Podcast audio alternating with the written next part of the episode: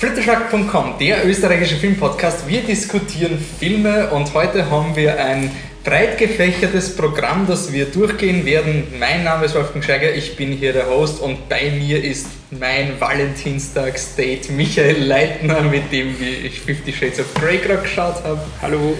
Passt, also Abendprogramm neben Fifty Shades of Grey sind auch vielleicht gute Filme wie Wildcard, Into the Woods, Jupiter Ascending, The Interview, Foxcatcher, Selma, Whiplash, ganz am Ende gibt es dann Fifty Shades of Grey, auch wenn es vielleicht schon gespoilert wurde, was man vom Film halten kann.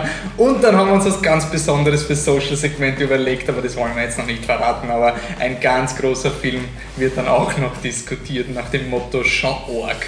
Passt, dann legen wir los.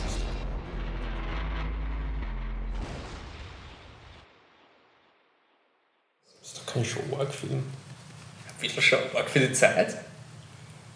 Ist schon, aber es ist kein Show-Arc-Film, weil unter Show-Arc verstehen wir doch, das gibt es wirklich, oder? Das stimmt, ja. Und das ist ja. Ah, egal. Naja, aber Girl of the Dragon Tattoo ist auch schon arg, obwohl es es nicht wirklich gibt. Okay. Eher so, dass Leute glauben, dass es wirklich gibt. Also eher dieses, boah, schon arg, was die Leute da kennt hat. Aber glaubst du, das ist dann die? Ja, reden, reden wir dann drüber. Nicht, dass ich den Film jetzt so So, wir starten mit Hochkaliber-Programm. Ähm, ich habe es ja schon im letzten Podcast angekündigt. Ich habe mir Wildcard angeschaut mit Jason Statham. Ähm, wieso? Ähm, weil ich Jason Statham mag. Ich mag zwar nicht, mag nicht wirklich viele seiner Filme, aber ich finde den Jason Statham eigentlich einen sehr beeindruckenden Menschen, weil er einfach so viele Filme macht und halt immer seine Projekte sucht. Ähm, zum Beispiel, ich glaube, letztes Jahr war draußen Homefront, das war der Film mit James Franco und Jason Statham, der hat ziemlich schlechte Kritiken gekriegt und den habe ich mit Patrick gemeinsam geschaut, der heute leider nicht da ist, der ist leider auf Urlaub. Ähm, und der war voll okay, voll unterhaltsam, hätte ich nicht geglaubt und deswegen bin ich beim Jason Statham nicht, nicht mehr so hakelig, wenn seine Filme kritisch zerrissen werden, weil, who knows. ähm, ja, Wildcard ist nicht gut, er ist mir auch relativ wurscht und ich bin mir nicht sicher, ob ich wirklich die Handlung zusammenfassen soll, weil der Film ist wirklich relativ unnötig. Ich habe, um ehrlich zu sein, schon fast vergessen, worum es geht. Ähm, es ist halt Jason Statham, in der Inhaltsangabe steht, dass er halt eine, eine, eine Spielsucht hat das wird aber nicht wirklich wichtig am Anfang. Am Anfang geht es eher darum, dass eine Bekannte von ihm misshandelt wird von einer Gruppe Gangster und er rächt sich dann an denen. Dann gibt es ein Segment mit der Spielsucht und jetzt habe ich schon ungefähr 80% des Plots gespoilert, weil mehr passiert nicht. Es gibt dann eine, dann Spoiler, er rächt sich an diesen Leuten, die seine Freundin misshandelt haben und lässt sie leben. Keine Ahnung, ob im dritten Akt die wiederkommen könnten. Und das war's. Ähm, wieso ist der Film nicht beeindruckend? Wenn man sich einen Jason Statham-Film anschaut, dann will man einfach coole Actionsequenzen und da will Jason Statham geht durch und haut Leute nieder. Dieser Film ist fast schon ein Character Piece und das funktioniert einfach nicht. Also ich, ich finde es, ich weiß gar nicht, es ist natürlich lobenswert, dass er es macht. Ich verstehe, warum er es machen wollte, weil es ist ja kein straightforward Jason Statham Film. Es geht mehr, es ist mehr Charakterdrama. Ich glaube, die Leute, die Jason Statham Filme schauen, wissen das nicht zu schätzen und die Leute, die sowas zu schätzen wissen würden, mögen solche Filme nicht. Und deswegen fällt dieser Film halt genau dazwischen. Er ist einfach so, äh, wegen der Action. Er hat, glaube ich, drei Actionsequenzen, die sehr, sehr kurz sind, die okay choreografiert sind. Was, und vor allem nicht einmal lang. Also der Film ist, ist recht kurz. Ich habe mich eigentlich voll gefreut, weil ich bin bei Actionfilmen immer so lese, so 1 Stunde 40, so yeah, cool, das passt. Und das Problem ist aber, dass er hat halt wirklich noch weniger Handlung als diese auf zwei Stunden aufgeblähten Actionfilme und deswegen sind die 90 Minuten auch lang. Der Film ist echt lang. Es, er ist mir wurscht. Ich finde es cool, dass der Jason Statham solche Projekte weiterhin macht. Er soll es weitermachen. Schade, dass es nicht funktioniert hat. Der Film basiert auf dem Buch Heat von William Goldman. Es hat nichts mit dem Film Heat zu tun, der von hm. Michael Mann gemacht worden ist. Heat ist ein Buch von diesem William Goldman, der hat scheinbar laut Wikipedia, habe ich mich erkundigt, zwei Oscars gekriegt für so Filme wie Butch and Cassidy and the Sundance Kids. Hat ein paar Stephen King Filme geschrieben ähm, ja, und Heat wurde schon einmal 1986 adaptiert. Und dann habe ich mir also durchgelesen, so Rezeptionen zum Buch, und da ist jetzt so gestanden, ja, das Buch wurde zwar als Character Piece irgendwie gelobt, aber irgendwie das nicht wirklich viel Handlung hat. genau das ist der Film. Es ist nett, dass er es versucht, aber er ist mir wurscht. Passt, dann habe. Vollständigkeit halber den Regisseur. Ah ja, stimmt, ja. Genau, das würde ich sagen, weil das ist vielleicht auch so ein Warnsignal. Simon West, der hat gemacht Expendables 2. Oh je. Oh, warte mal kurz, Stolen, ist das nicht dieser, dieser ah nein, ist ein Nicolas Cage Entschuldigung. Ich habe mir gedacht, das ist der Film mit dem Kofferraum. Ähm, er hat auch gemacht, die Zeit ist um, er hat auch gemacht Con Air, Black Hawk, da, äh, Executive Producer Con Air und äh, Lara Croft Tomb Raider hat er anscheinend auch gemacht, also äh, Qualitätscast. Ein viel besseres Qualitätscast hat der Michi gesehen. Ich muss nur noch die Uhr stellen. Wir haben ja pro Person, wenn man über einen Film redet, sieben Minuten Zeit, wo man seine Gedanken mit Ja. beitragen kann.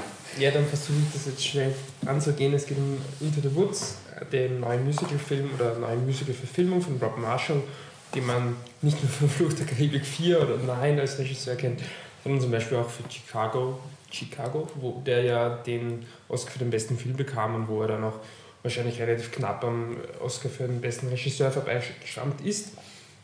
Und er kommt also wieder mal zum Musical und in Into the Woods, also ist ein bisschen so wie, wie, wie Fables oder also die Comicreihe oder äh, Die sehr, sehr gut ist. findest du? Fables? Ja, es sind schon ein paar Probleme auch, oder? Ja, es ist eine Soap-Opera, aber es ist Ja. eine cool gemachte Soap-Opera. sicher. Ähm, Also weitaus besser, als wenn du jetzt sagst Once Upon a Time. ja, dann das genau. ist keine ja, Konkurrenz. Fall, also. Also so vielleicht ein bisschen wie die eben wie Fables, die Comicreihe oder Once Upon a Time, die TV-Serie geht es also darum, dass Comic, äh, nicht Comicfiguren, sondern Märchenfiguren sozusagen ja zueinander, also eine, eine Gemeinschaft bilden. Es gibt, oder wie in Shrek vielleicht auch, also so eine, eine Welt voller Märchenfiguren, allerdings nicht wie in, in Fables zum Beispiel, dass es dann in der, in der Gegenwart spielt, sondern schon zur, zur Zeit dieser Märchen. Effekt, du hast Fables gesehen? Ein bisschen, ja. Und die, ja, äh, die Story, es gibt auch eine Story in diesem äh, Film, in dieser Geschichte, nämlich äh, der Baker James Corden und seine, äh, also gespielt von James Corden, er heißt nur Baker in dem Film, und seine Frau, die heißt Baker's Wife, ähm, die gespielt von Emily Blunt, die sind mit einem ja, alten Familienfluch belegt, wegen dem sie keine Kinder bekommen können. Und dann kommt die Mary Streep. Mary Streep ist die Hexe, das ist ihr kompletter Name wiederum, und sagt, uiuiui, ich bin so schier und so alt, weil ich verwunschen wurde, aber wisst ihr was, ihr besorgt mir Zutaten für einen Trank, mit dem ich wieder so ausschaue wie immer, nämlich, wenn ich ehrlich bin, einfach, das heißt, ich habe mir die Nägel geschnitten und die Haare frisiert, aber egal, also damit ich endlich wieder schön bin. Und auf der anderen Seite tue ich dafür dann euch zuliebe diesen Fluch aufheben, ihr könnt ein Kind bekommen. Und diese drei Zutaten sind also eng verwoben mit bekannten Märchen. Und so passiert es dann, dass wir, also ich finde das dann eigentlich recht äh, interessant, dass wir dann drei Märchen mehr oder weniger durchspielen, die wir eigentlich schon kennen. Also zuerst ein Rotkäppchen, da sieht man dann Johnny Depp als Wolf. Oh, Johnny Depp! Was furchtbar ist, weil er wie immer halt Jack Sparrow spielt.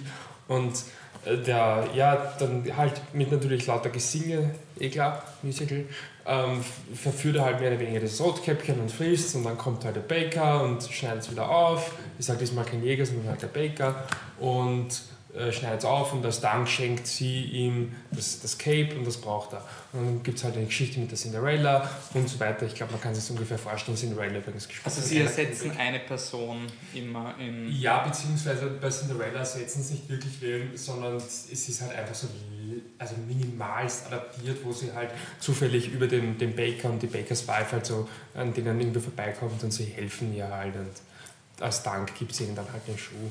Also äh, so läuft das ab und dann gibt es, da dachte ich eigentlich schon, also mal vielleicht zum Wesentlichen beim Musical, ich persönlich bin überhaupt kein Fan von Musicals und ich weiß, dass ich da relativ allein bin. Aber ich mag es einfach nicht, ich finde es monoton, ich finde es fad, ich mag die Musik überhaupt nicht. Und dementsprechend kann ich jetzt mit der Musik in Into the Woods auch nicht viel anfangen. Allerdings kann man sagen, dass sowohl die, die Gesangsstimmen alle absolut äh, solide sind, also die Produktion voll okay ist. Also man merkt, sie haben Geld gehabt, sie haben das gut gemacht. Es ist halt nicht so ja, abenteuerlich wie halt Le Miserable, wo sie halt live gesungen haben am, am Set, aber um ehrlich zu sein, man merkt jetzt den Unterschied nicht so eklatant. Also man kann sich auch nach Le Miserable noch so ein banales Musical, so eine banale Musical-Verfilmung anschauen. Und das Beste für mich an dem Film war halt wirklich, dass er relativ schnell aus war. Nach einer Stunde oder so, gefühlten Stunde, nur dass dann kommt, oh hoppala, Twist, das ist gar nicht das Ende. Und dann war ich richtig angefressen, weil es war halt wirklich so, es lief halt alles so, es war halt irgendwie so, ich meine eh logisch, naiv von mir, aber es war eh alles viel zu einfach und viel zu schön und am Ende ist eine Hochzeit. Und ich dachte, naja, eigentlich müsste schon noch was kommen, aber nein, ich habe mich der Illusion hingegeben, dass, das, dass der Film vorbei ist und ich das hinter mir habe. Und dann kommt halt leider so ein Twist und ja, ähm, also dann geht es halt nochmal viel, äh, viel länger weiter. Was kann man zum Film sagen? Neben der Produktion habe ich schon angesprochen, da muss man noch erwähnen, dass Setdesign und Kostüme für den Oscar nominiert sind. Und Kostüme lasse ich mir irgendwie noch einreden. Setdesign finde ich total Standard. Also ich ja, fand auch Alice im Wunderland zum Beispiel nicht gut vom Set, aber da habe ich halt noch Probleme gehabt mit CGI und so. Das ist da so nicht das Problem, weil ich finde es halt einfach nicht besonders originell. Das ist Wie ist es im Vergleich zu Maleficent? Set-Design, dass der das so uninspiriert war? Naja, bei Maleficent äh, muss man allerdings dazu sagen, dass sie ja schon mehr erfunden haben. Also hier ist es ja mehr so, du hast halt ein Märchenschloss und du hast halt einen, äh, diesen Wald und so und du hast halt diese klassischen Märchenfiguren und Märchenhäuser. Du hast den, den, den Turm von der Rapunzel und bei Maleficent hast du ja diesen Wald, da hat mich beim Design vor allem äh, so, ein, so ein Sumpf mit solchen Monstern gestört und vor allem diese Monster, finde ich, war halt total fürchterlich, meiner Meinung nach, in Maleficent. Und äh, das habe ich da eher mit Design gemeint damals, aber es ist eigentlich in Sachen Design nicht ganz zu vergleichen. Da fand ich es von Maleficent zumindest noch ein bisschen origineller. Und in Into the Woods hat dann auch noch, meiner Meinung das eben riesige Problem, dass du am Anfang drei Märchen siehst, von denen du weißt, wie es ausgeht. Und das ist halt irgendwie bla. Also ich meine, nichts für ungut, aber okay, wie wird es ausgehen, wenn Rotkäppchen jetzt vom Wolf gefressen wird? Wie wird es ausgehen, wenn äh, Cinderella jetzt ihren Schuh verloren hat? Naja, hm, ich meine, Märchen Allgemeinbildung haben alle. Und der zweite Teil des Films dann, den fand ich dann auch irgendwie so, ja, okay, da wollte ich dann eigentlich schon, dass es aus ist. Er versucht dann noch so ein bisschen Gender-Klischees zu konterkarieren, allerdings nachdem halt die Bakers Frau Bakers Frau heißt und ja, ähm, und eigentlich nur von dort der Kind auf. Eins noch ganz kurz, äh, es gibt im Film einen, einen Moment, der mich erinnert an St. Vincent, was der Patrick erzählt hat, wo so was Tragisches passiert und du denkst, du wartest auf den Twist. Und in dem Film gibt es auch so einen Moment, wo du bis zum Schluss auf den Gag wartest und irgendwann mal, oh, warte, es ist wohl wirklich so. Aber es ist dir halt völlig wurscht. Und wenn man Musicals mag, dann könnte ich mir schon vorstellen, dass man einen Film mag. Ich habe halt schon mit Leuten gehört, die Musicals sehr wohl mögen, die sich gefreut haben, die waren auch nicht sehr begeistert. Aber für mich ist es auf jeden Fall ein lauwarm. Ich würde mir auf keinen Fall nochmal anschauen. Aber wie gesagt, das liegt wahrscheinlich in erster Linie in meiner, in meiner Ablehnung gegenüber Musicals. Aber, aber er basiert ja auch auf einem, also es ist also, also Es basiert auf einem Musical. Ja, ja, es ist eine Musical-Adaption, klar. Das ist ein ziemlich beliebtes sein. Musical, ja. Okay, was auf, was, nicht, was auf nichts basiert, sondern voll originell und, und ganz verrückt und crazy ist. Guardians of the Galaxy 2. Auch. Der wird noch verrückter, aber wir reden von Jupiter Ascending. Wir werden vielleicht ein, zwei Mal noch auf Guardians of the Galaxy zu sprechen kommen. Ach, der neue Film von den Wachowski-Geschwister oder Wachowski, Wachowski sagen die Amerikaner, ah, wurscht. Du redest einfach gern, wenn da noch Zeit über ist. Nein, hey, du lässt mich jetzt nicht allein. Ich, okay. Ähm, also, Larry und Andy Wachowski oder jetzt Lena und, und Andy Wachowski haben einen neuen Film rausgebracht. Es ist eine Space Opera mit dem Titel Jupiter Ascending, ähm, basierend auf einer Idee von ihnen. Ähm, ich habe ein bisschen nachgelesen, ob es wirklich auf ihnen passiert und anscheinend ist, ja, war das wirklich ich irgendwie der Produzent ist zu ihnen gekommen und hat gemeint, macht mal wieder einen originellen Film, was eine komische Geschichte ist, ich kann mir das nicht vorstellen, aber okay. Und ähm, in den Hauptrollen ist Mila Kunis als Jupiter Jones ähm, und sie spielt eine, äh, sie lebt in so einer äh, Migrantenfamilie aus mhm. Russland, glaube ich. Ja, zumindest das könnte hinkommen, Osten auf jeden Fall. Ja. ja, und sie sind in Amerika. Los Angeles, glaube ich. Und sie ist Putzfrau. Und sie ist Putzfrau. Ähm, und die Jupiter Jones, die ist ein ganz spezieller Charakter, weil das Drehbuch erlaubt ihr auch mit einem Teleskop zu liebäugeln, um jetzt zu zeigen, dass sie eh uranders ist und, und voll interessiert ist, weil sie zu den Sternen blickt und so. Weil der Vater hat das auch gemacht es wäre ja nicht zu verantworten, dass der Charakter von selber ein Interesse am Weltraum hat. Nein, es muss schon vom Vater gegeben sein, der natürlich nicht mehr unter uns weilt. Auf jeden Fall, die Jupiter Jones wird plötzlich aus ihrem langweiligen Leben, von dem sie träumt, endlich entkommen zu können, rausgerissen als Kane Wise, gespielt von Channing Tatum. oder Channing Tatum, wie der mich jetzt erst ein Kind im Kino sagen wird. Ähm, er hat spitze Ohren, die man am Poster sieht, weil er ähm, genetisch engineert ist. Er ist eine Mischung aus Hund und Mensch und das Drehbuch erinnert uns des Öfteren daran, dass er mehr Hund als Mensch ist. Und ja, sie findet sich, also die Mila Kunis, die Jupiter findet sich jetzt in einem Konflikt zwischen drei Weltraumgeschwistern wieder. Da haben wir den Balaam oder Balaam, Eddie, gespielt von Eddie Redmayne. Dann haben wir den Titus, gespielt von Douglas Booth. Und ja, die, oh Gott, die Kalik Abrasax, das ist der, das ist der, der Charakter. Ja, also sie heißen alle Abrasax. Also der Balaam ist der Eddie Redmayne, der Titus ist der Douglas Booth und ähm, die Kalik wird gespielt von Tuppence Middleton. Keine Ahnung, wer das ist. Vielleicht Black Mirror 2013, Friday Night Dinner, wurscht. Ähm, gut. Das ist ein Space-Konflikt. hinter uns. Die Wachowskis, wofür sind sie bekannt? Sie sind für Matrix bekannt, weil das ein game-changing Film war. Sie haben davor natürlich, also sie haben gemacht Bound und gab noch einen Film, den ich nicht gesehen habe. Ähm, dann haben sie eben Matrix gemacht, das hat so ziemlich alles verändert. Dann haben sie Matrix Reloaded Revolutions gemacht, das ist unglaublich gehypt. Niemand mag diese Filme außer ich oder zwei, drei Leute. Und wenn Leute Matrix 2 und 3 magen, mögen sie sie, weil sie ein blöder Actionfilm sind und sie mögen blöde Actionfilme. Ich bin einer der wenigen Menschen, der Meinung ist, Matrix 2 und 3 haben eine gute Story. Ihr könnt mich gern beleidigen, sonst irgendwas. Ich bleibe bei dieser Meinung. Ich habe schon mit Betrunkenen um 4 Uhr morgens im McDonalds darüber diskutiert. Ich bleibe bei dieser Meinung, dass Matrix 2 und 3 eine gute Story haben. Dann haben sie gemacht Speed Racer, der vielleicht gegen Ende unseres Podcasts wieder ein Thema sein wird. Mhm. Speed Racer irgendwie, man weiß nicht genau, was dieser Film will. Und Cloud Atlas war ihr letzter Film und den habe ich echt spitze gefunden, weil das war halt wirklich so ein Passion Project, wo sie ähm, die Geschichte, oh Gott, von dem Autor, den ich vergessen habe. Gemeinsam muss man übrigens dazu sagen, mit dem, mit dem Tim Tykwer. Ja. Der ist nicht Tim, Tom. Tom Tykwer. Tom Tykwer. Oder Tykwer, ja. Ähm, David Mitchell, genau. Der, ähm, der hat das Buch geschrieben, Cloud Atlas. Und Cloud Atlas war halt wirklich eine unglaublich ambitionierte, crazy Produktion, die ich ja. absolut genial finde. Und da hat es auch ein Segment gegeben in der Zukunft, wo ich mir gedacht habe, oh fuck, ich würde gerne wieder einen Science-Fiction-Film von den Wachowskis sehen. Das war einfach sau cool gemacht und das war definitiv ihre Handschrift. Und der Film ist unnötig. Der Film ist wirklich fad und unnötig. Ja. Und er hat das gleiche Problem wie Green Lantern. Und das ist immer blöd, wenn man Green Lantern vergleicht, aber es ist einfach so, es ist wirklich dieses Space Mambo Jumbo und du hast den Eddie Redmayne und seine anderen beiden Geschwister und der Eddie Redmayne ist der Einzige, der bei dem Film gut wegkommt. Wobei ähm, das nicht viele so sehen wie wir. Echt nicht? Nein, überhaupt nicht.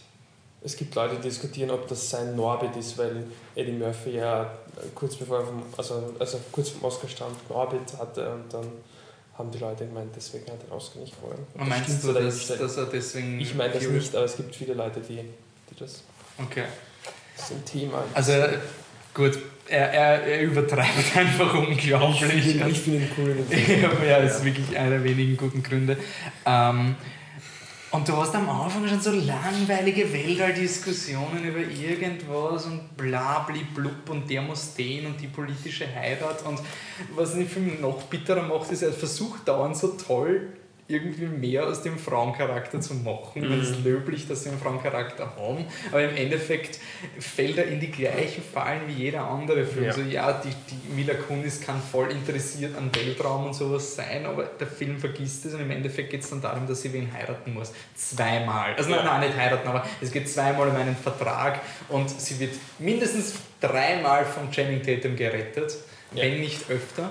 Mindestens. Und da, davon, von diesen dreimal, ist zweimal genau die gleiche Szene. Wirklich nicht nur, nicht nur, wo alles ist das gleiche und alles explodiert, sondern das Setup und die Charaktermotivation in beiden Szenen wird sie gezwungen, auf die eine oder andere Art etwas zu unterschreiben. Und in beiden Situationen muss der Channing Tatum halt wirklich so dieser Wedding Crasher sein, der sagt: Nein, tu das nicht! Und ähm, ja, und Hinzu kommt, dass diese ganzen Weltallpolitik-Dinge ich weiß nicht, wie es dir gegangen ist, aber mir hat das so richtig gestört, dass, dass du dieses, diese ultra komplexe Weltall-Welt gehabt mhm. hast und dann startest du im, Munde, im mundanen ja, Putzfrauen-Ding. Ja. Und sobald du dann diese, diese, diese Auftragskiller siehst, die so auf irgendwelchen Schuhen, also der Channing Tatum hat so solche Beschleunigungsstiefel oder äh. Antigravitationsdinge und sowas. Und sobald die herumrennen, siehst du, dass es ein Set ist. Und ja, es, es schaut scheiße aus. Es, schaut, es ist nicht einmal ein visuelles Spektakel. Und jetzt kommt die Bombe, wo, damit, damit ich mal sage, wie sehr ich diesen Film nicht mag. Ich würde mir Guardians of the Galaxy vorher anschauen weit vorher. Ich würde auch sagen, Guardians of the Galaxy hat eine bessere Handlung als dieser Film, auch wenn es uninspiriert ist und sonst irgendwas. Aber ja. dieser, dieser Film hat gar nichts. Er hat wirklich einfach nichts. Nein. Der Charakter ist nicht interessant. Der Channing Tatum, wir reden dann eh noch über Foxcatcher, aber es tut mir unpackbar leid um ihn, ja. weil er schon ein Mensch ist, der sich bemüht und er, mag. Ist auch erfolgreich. Und ich finde auch, er ist, er ist ähnlich wie der Ben Affleck. Er mag vielleicht nicht der perfekte Schauspieler sein, aber ja. mit dem richtigen Drehbuch und einem Regisseur, der ihn versteht. Ja. Beim Ben Affleck ist halt der Ben Affleck selber der Regisseur, der ihn versteht. Aber dann kann der Channing Tatum eine Performance abgeben, wo du sagst, hey cool, der, er ist voll okay. Und in den letzten Jahren hat er sich auch etabliert als ähnlich wie der Jonah Hill auch schon er ist nicht nur dieser eine Typ, sondern ja, man hat genau. positive Assoziationen, wenn man ihn sieht, aber, aber nicht beim Jonah Hill. Da kommt halt hinzu, dass er immer zu Unrecht für Oscars nominiert ist, die jetzt nicht so verdienen wird, aber wurscht. Ähm, und deswegen finde ich Jupiter Sending noch bitterer, man merkt auch, wie wenig das Studio diesen Film will, weil der Film ist sechs Monate verschoben worden auf den Februar-Slot und der Februar-Slot ist dieser Slot, wo du Filme hinschickst, um zu sterben. Außer, was jetzt kommt Fifty Shades of Grey oder letztes Jahr der Lego-Movie, aber generell, wenn ein Studio einen Sommerblockbuster auf Februar verschiebt, dann ist es kein gutes Zeichen. Ähm, kann man ihn sich anschauen? Nein, man kann einfach halt nicht anschauen. Es ist nämlich einfach vor allem ist nicht immer dieses lustige Stecht, also überhaupt nicht. Es ist einfach nur sowas von Fahrt. Also wir haben jetzt gerade gemeint, Eddie Redmayne ist immer noch das, was uns am besten taugt. Wie oft kommt der vor? Drei, dreimal? Sehr selten und es gibt dann sicher bald, wenn auf DVD rauskommt, auf YouTube eine Eddie Redmayne Compilation. Also das ist wirklich und die fünf Minuten schauen. Es überhaupt keinen Grund, das zu sehen. Ich glaube auch nicht, dass das jetzt so lustig ist. Einfach nur, du sitzt drinnen und langweilst dich zu Tode und dann kommt Eddie Redmayne und overacted fürchterlich und du denkst, ist ja wenigstens irgendwas. Aber es ist ja wirklich sterbensöde. Und was ich, ich finde so. Interessant und monoton. Und, und hinzu kommt, dass sie eigentlich die Story. Also du hast irgendwie diesen Weltallkonflikt und du hast aber dann wirklich einen Matrix-Moment, wo die Mila Kunis, ihre Freundin, wird entführt und das, man sieht so creepy Aliens. Mila Kunis versteckt sich und am nächsten Tag wacht, und dann wacht sie auf, so wie der Neo, nachdem er vom Agent Smith verhört wird. Sie wacht mhm. auf, kann sich an nichts erinnern und die gleiche Szene passiert nochmal. Und dann wird sie überzeugt von ihrem creepy Cousin, dass sie ihre, ähm, ihre Eier, ähm, ihre, also irgendwie die, ich weiß nicht genau, was sie spendet, aber sie spendet ja. irgendwas, was man für Kinder kriegen braucht. Ich ja. kenne mich biologiemäßig nicht so gut aus, tut mir leid. Auf jeden Fall, und die, die Szene war okay, weil halt die, die, die Ärzte plötzlich so creepy werden und das so, so, die Augen sind plötzlich anders und so. Und da habe ich mir gedacht, das wäre vielleicht cool und spannend, wenn es erstens mal Matrix nicht schon vorher gemacht hätte und zweitens, ich weiß, dass das Aliens sind. Ich, habe schon am Anfang des Films, eben deswegen Green Lantern, so eine scheiß Weltall-Exposition-Szene, die mir erklärt, was die Welt ist. Und damit nervt mir die Mila Kunis noch mehr, weil ich weiß, dass es Aliens sind. Ja. Und dann kommt halt eine epische Schlacht am Anfang, also wie sie in diese Welt hineingezerrt wird und dann nachher kommt so, uh, und dann sieht man, wie die Aliens alles, was zerstört ist, wieder aufbauen dann werden alle Leute, werden die Memories gewiped und ähm, das sind halt so Dinge, erstmal dieses Man in Black und es ist auch Matrix und es ist Matrix Reloaded, wo dieses Konzept eingeführt wird, dass Engel und solche Dinge Überbleibsel von der Matrix entweder sind oder in diesem Fall sind es halt Leute, die sich daran erinnern und ja. das sind die Crazy People. Also die gleichen Leute, die das schon so viel besser gemacht und machen die Light-Version davon. Und ich spoilere jetzt die zentrale Prämisse, weil das ist das Einzige, was am Film unter Anführungszeichen interessant ist. Das ist eine Kultur, also diese Aliens, ist alles menschenbasierend, deswegen schauen sie alle aus wie Menschen und die Diener von ihnen schauen aus wie humanoide Menschen. Das heißt, das ist einer der wenigen, es ist kein Science-Fiction-Film, es ist Science-Fantasy, sie finden eine Erklärung, warum alle ausschauen wie Menschen. Plus im Vergleich zu allen anderen Filmen wie Guardians of the Galaxy, wo es einfach so ausschauen fürs Publikum. Ähm, und diese, diese Menschenrasse gibt es halt schon seit Ewigkeiten und die stehen sich halt voll auf DNA und, und jung bleiben. Hm. Ob das irgendwie eine Kostenfrage ist, ob man irgendwo frische DNA herkriegen könnte. Man weiß relativ schnell, worauf es hinausläuft, aber der Film braucht trotzdem eineinhalb Stunden, bis es dir sagt. Und die Idee ist, dass die Jupiter ist halt die besondere, die Chosen One, und denkst du, oh Gott. Und dann ist halt sie ist die wiedergeborene Mutter von diesen drei Kindern, und denkst du, oh Gott, ja, mein Gott. Und es ist wirklich so, so irgendwas. Und dann findet man heraus, es geht halt darum, dass unter diesen Millionen DNA-Kombinationsmöglichkeiten irgendwann könnte es sein, dass sich die DNA-Stränge wieder so anordnen, dann kommt der gleiche Mensch unter Anführungszeichen raus. Und das ist urspannend, das ist ein urgeiles Science-Fiction-Konzept, das ist so richtig eine Kultur, die Genetik wertschätzt, richtet, hat keine spirituelle Motivation mehr, weil sie wollen nicht sterben, deswegen haben sie keinen Begriff mehr für übernatürlichen Gottesglauben, aber die Genetik ist in ihrer Gesellschaft und deswegen gibt es eine Wiedergeburt, die rein rational von ist. Das ist urgeil, das ist richtig ein cooles Konzept und da könnte man diskutieren und da könnte man dann machen, oh, okay, bestimmen die Gene, wer ich bin. Natürlich ein Hollywood-Film darf das eh nicht sein, weil Gene sind böse und natürliche Selektion ist eh immer das Allerböseste und das regt mir mittlerweile schon so auf, dass du immer diesen Bösewicht hast, der sich immer auf die Natural Selection definieren muss. Bitter kommt dazu, dass der Film dann noch so ein Intelligent Design Weltbild vertritt, wo es irgendwie die Menschen schon seit Jahrmilliarden gibt und die Erde nur eine Kolonie ist.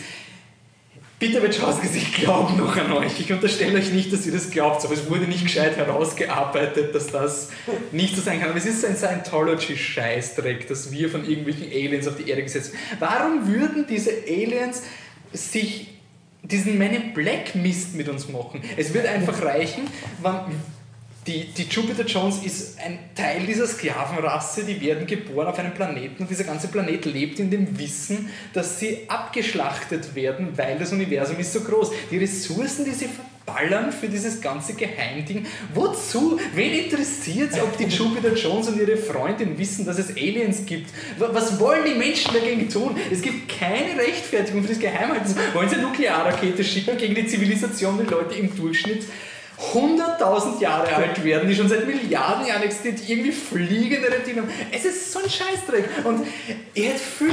Nein, ich rede weit, Entschuldigung, nein. Ich hätte viel lieber irgendeinen richtigen geilen, auch diese, diese, diese, diese Jäger, die man zu Beginn hat, diese Kopfgeldjäger, da gibt es die, ja. die Asiatin, ich habe den Namen jetzt vergessen, die spielt auch ja. in uh, Cloud Atlas mit. Und die waren so richtig cyberpunkig, das hat man taugt, die waren crazy, die waren verrückt, die waren übertrieben, extrovertierte Charaktere. Das Problem ist, sie sind in einer normalen Straße und ja. es wäre viel cooler gewesen, in so einem wirklich, ich weiß nicht, wie es dir gegangen ist, wie es dir mit, mit dem Design von der Welt gegangen, von den Raumschiffen? Gar nicht. Keine Meinung ich habe mir gedacht, wenn's, wenn der ganze Film so wäre, dann hätte ich es ihm irgendwie vergeben. Okay. Dann, hätte ich eigentlich gesagt, okay, es ist einfach crazy, gut. Aber durch dieses im echten Leben verankern und diese Pseudogeschichte, dann deutest du noch mehr mit dem Finger drauf, wie dumm es eigentlich ja. ist. Also zum Beispiel Guardians of the Galaxy hat es wenigstens so schlau gemacht, dass sie nichts mit der Erde zu tun haben. Das war zwar auch ein Kritikpunkt, was ich bei dem Film gehabt habe, aber sie haben gewusst, das wird nie funktionieren, deswegen haben sie es gar nicht probiert. Genau. Ist auch nicht aus kreativen Entscheidungen, aber wurscht. Und ah, es gibt nichts mehr zu sagen. Ja, nein, es ist. Und was ich wirklich stressen muss, es ist kein Film, der so schlecht ist, dass er gut ist. Er ist viel zu lang. Er hat wenn man meint, oh, man kann sich berieseln lassen oder sonst wie gesagt, da würde ich vorher sagen, schaut euch Guardians of the Galaxy an oder irgendeine von diesen Standard-Marvel-Filmen, die sind zwar nicht meines, aber die schauen sich Leute zum Spaß an, weil sie auf diese Art von Humor stehen, genauso wie diese geschissenen ähm, uh, Despicable Me oder sowas. Das sind diese ja. Filme, die ja kann man sich auf DVD anschauen. Ich würde es nicht, deswegen gibt es bei uns das Lauwarm-Rating, aber das Lauwarm ist genau dieses, okay, uns wirklich nichts. Aber es gibt so viele gescheite Filme, haben, haben wir Oculus gesehen, Babadook kommt jetzt irgendwie auf Blu-ray raus, den muss ich noch schauen. Ähm, es kommen so viele Filme. Age of Tomorrow ist auf Blu-ray draußen, Tom Hardy, Locke gibt es auch, kann man sich auch anschauen. Es gibt viele Unterhaltungsfilme, es sind keine Kunstfilme, es gibt nette, gute Unterhaltungsfilme, die man sich auf DVD anschauen kann. Snowpiercer und man, John Wick ist jetzt im Kino. The Raid 2 gibt es auf Blu-ray um 10 Euro, haben wir jetzt erst gekauft. Lego Movie. Lego Movie. Es gibt so viele Filme, die die man sich so anschauen kann. Man braucht diesen Film nicht. Es ist schade, Variety hat jetzt einen Artikel gemacht, ähm, warum ähm, das Versagen von Jupiter Ascending schlecht ist für Filme generell, für originelle Filme. Okay. Und ich hätte diesen Artikel gern unterschrieben, wenn der Film gescheit gewesen wäre. Weil das ist Ja. wirklich so ein, ich schaue mir lieber Captain America 2 an, bevor ich diesen Film schaue, auch wenn Captain America 2 Standard ist bis zum Umfallen. Und wenn sie den Artikel über Cloud Atlas geschrieben hätten, hätte ich es verstanden, weil Cloud Atlas, auch wenn er nicht originell war, unter Anführungszeichen, weil es auf einem Buch Ist basiert ist, trotzdem Der war originell und ambitioniert. Filmprojekt. Ja. Und ich, ich halte nichts davon, diesem Film jetzt einen Pass zu geben, weil er originell ist, weil er ist genauso originell wie Iron Man. Das ist nur, dass er halt nicht eins zu eins die Namen übernimmt, aber er nimmt Ja. genauso wie jeder Superheldenfilm die Archetypen über und das ist nicht originell. Gut, passt, sind wir fertig. Distanzieren wir uns ein bisschen, betrachten wir es aus einer kühlen Perspektive, damit wir nicht so emotional sind. Kommt schon Foxcatcher. Ich glaube, es kommt Foxcatcher. Jetzt machen wir einfach Foxcatcher, oder? Machen wir Foxcatcher. Leider ist der Patrick nicht da, weil Foxcatcher ist ja vom Regisseur Bennett Miller, der, Oh nein! der, Scheiße, das habe ich ganz vergessen. Da hätte es ein. Epic Battle gegeben. der neben Capote noch den absolut großartigen Moneyball gemacht hat, der jetzt ohne, ohne Widerrede auf jeden Fall ein super Film ist. Weil er interessante Charaktere hat und tolle Konflikte und ja, auch der ist ein bisschen kühl, aber er sagt einiges aus über Sportwelt, über verrückte Typen, über alles Mögliche. Und er ist super gemacht, super geschrieben, eine tolle Kamera, toller Schnitt. Ein großartig produzierter Film. Brad Pitt ist ziemlich cool in der, in, in der Rolle des Hauptdarstellers. Ein richtig, richtig guter Film. Ähm, und jetzt kommen wir zu Foxcatcher. Hallo Patrick. So, jetzt kommen wir zu Foxcatcher. Also Regie Bennett Miller. Ähm, das Drehbuch ist von Max, Max Fry und Dan Futterman. Haben sie die ausgesetzt als Originaldrehbuch durchgehen lassen, oder? Bin mir gar nicht sicher. Jedenfalls, oder doch adaptiert, was weiß ich. Jedenfalls äh, erzählt es die wahre Geschichte des, äh, sowieso der, der Wrestling, also Wrestling, pardon, Ringen, also ähm, Original Screenplay. ist ein Original-Screenplay, okay. Aber es ist trotzdem eine wahre Geschichte. Wrestling ist im Amerikanischen, damit ist nicht nur eben das Wrestling, was wir als Wrestling verstehen, gemeint mit Hulk Hogan oder wem auch immer, sondern äh, Wrestling ist im Englischen auch die äh, offizielle Be Bezeichnung für den Sport, olympischen Sport Ringen. Und es geht also um zwei Ring Ringerbrüder, nämlich David Schultz und Mark Schultz. David Schultz, der ältere, wird gespielt von Mark Ruffalo und die Hauptrolle in dem Film spielt Channing Tatum, das ist eben der Mark Schultz. Channing Tatum. Channing Tatum. Und David Schultz ist halt schon um einiges erfolgreicher, ist Olympiasieger und Mark Schultz möchte da gerne dran anschließen und wird von äh, John Dupont, äh, gespielt von Steve Carell, den man kaum wieder erkennt, der äh, in, einen, in eine Art Trainingscamp aufgenommen. Der John Dupont hat an sich jetzt mit Ringen nicht so viel am Hut, er ist halt einfach ein Fan und er hat Pferde, eine, eine Pferdefarm, aber warum er jetzt reich ist, weiß ich Ähm, nicht. Waffenproduzent. Waffenproduzent, okay. Also sie haben Und- gestartet irgendwie als chemische Firma und dann haben Okay. sie Waffen produziert. Und ist also John DeBoer ist, ist reich und macht eben dieses äh, Trainingscamp für Ringer. Und das Ganze entwickelt sich dann, also wird immer ein bisschen äh, ja, undurchschaubarer. Also der, der John DePaul wird als, als, ich will jetzt nicht die, die historischen Umstände, wie es dann wirklich alles war, erklären, äh, auch um da jetzt Spoilern aus dem Weg zu gehen. Aber John DePaul wird dann halt immer ein bisschen wahnsinniger und ein bisschen unberechenbarer. Also er ist ein, am Anfang halt schaut das aus, als würde das halt voll toll fördern und alles eh super cool. Und im weiteren Verlauf der Geschichte ist er dann schon ein bisschen psychotisch und ja, ist ihm auch ein, ein, ein, ein Waffennarr, was natürliche Risiken in sich birgt. Ja, das ist soweit äh, die Geschichte, zumindest den Teil, den man halt jetzt äh, erzählen möchte. Und was bei dem Film auf jeden Fall, ich glaube, was den meisten halt so geht, oder mir ist zumindest so, dass der Film halt sehr kalt ist. Also die äh, emotionale äh, Involvierung in den Film ist nicht besonders groß. Also äh, es liegt aber nicht an den Schauspielern, die man gleich mal vorneweg total loben kann, weil sie wahrscheinlich sogar das Beste an dem Film sind. Aber du hast halt wirklich diesen, diesen Mark Schulz und den David Schulz, du hast die erste Szene, wo sie gegeneinander ringen und wo du merkst, wie halt der, der, der, der David, also der Ältere, der Mark Ruffalo, halt dem, dem, dem Mark schon irgendwie immer im Griff hat, aber halt trotzdem irgendwie versucht zu pushen und ihn halt irgendwie aufzubauen und du verstehst schon das, das Verhältnis zwischen den beiden Brüdern, wo eben der, der, der, der Mark, der irgendwie einfach ein bisschen der Unsichere ist, der halt aufschaut zu seinem Bruder und halt irgendwie aus dem Schatten treten will, während der David halt schon irgendwie so der, der Aufpassende ist, der diese Rolle als, als der Obermark eigentlich nicht wirklich haben möchte, nur emotional ist es einem eigentlich relativ egal. Und das siehst du das anders. Also es ist so, ich finde den Film sehr exakt. Also du checkst irgendwie alles, wo es hingeht. Es gab ja auch so ein bisschen Diskussionen bei dem Film um, um uh, homosexuelle Subtöne zwischen dem, dem Dupont und dem, dem Mark Schulz. Und, und das ist natürlich auch mit, mit Ringen, dem Sportringen, wenn man den kennt, wenn man mal gesehen hat, ja irgendwie ganz gut vereinbar. Und auch mit dem Verhältnis von John DePause also zu seiner Mutter, die auch äh, kurz vorkommt in dem Film, ist alles sehr exakt. Du kannst genau nachvollziehen, welche äh, Beziehungen der Regisseur da rauszeichnen wollte. Aber es ist halt irgendwie schon schwer, den Film zu schauen, weil es halt sehr, sehr kalt ist. Oder wie ist es dir gegangen dabei? Sehr schwer. Also ich, ich habe auch... Es war mir schon klar, was die einzelnen Szenen sollen, aber mhm. ich habe halt nicht wirklich, oft, oft hast du so nach 15 Minuten, dass du so ein Feeling für den Film kriegst. Ja. Und das habe ich bei dem lange Zeit nicht gehabt und dann kommt halt relativ gegen Ende halt andere Entwicklungen, wo, wo er einfach überrascht war und ich will nicht weiter darauf eingehen. Aber es war einfach so, ich habe das auch nicht vorhergesehen und nicht, dass es super komplex ist, aber es war einfach so ein Dafür haben wir gar kein Bild gegeben, wie es weitergehen könnte. Wir kommen dann zu noch einem Film, wo wir nicht wussten, wie das aus, alles ausgehen könnte. wo wir es noch immer nicht wissen. Spoiler.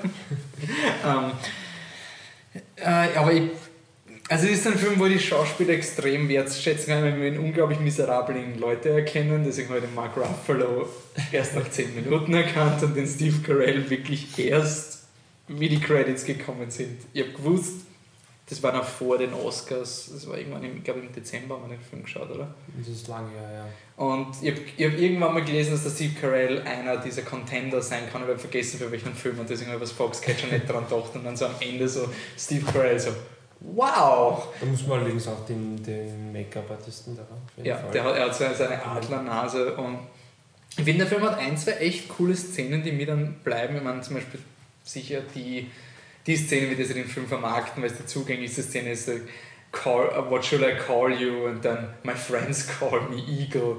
Oder irgend sowas sagt halt das, der, der Steve Carell. Und das ist jetzt so ein, wow, das fasst irgendwie diese, diese merkwürdige Beziehung zu diesem Menschen zusammen, weil er halt einfach was ist das für ein Mensch, der sich wie ein Vater fühlen will, aber gleichzeitig als Eagle oder Golden Eagle ja. oder Coach angeredet werden. Ja. Coach hätte ich noch verstanden, aber, aber gut.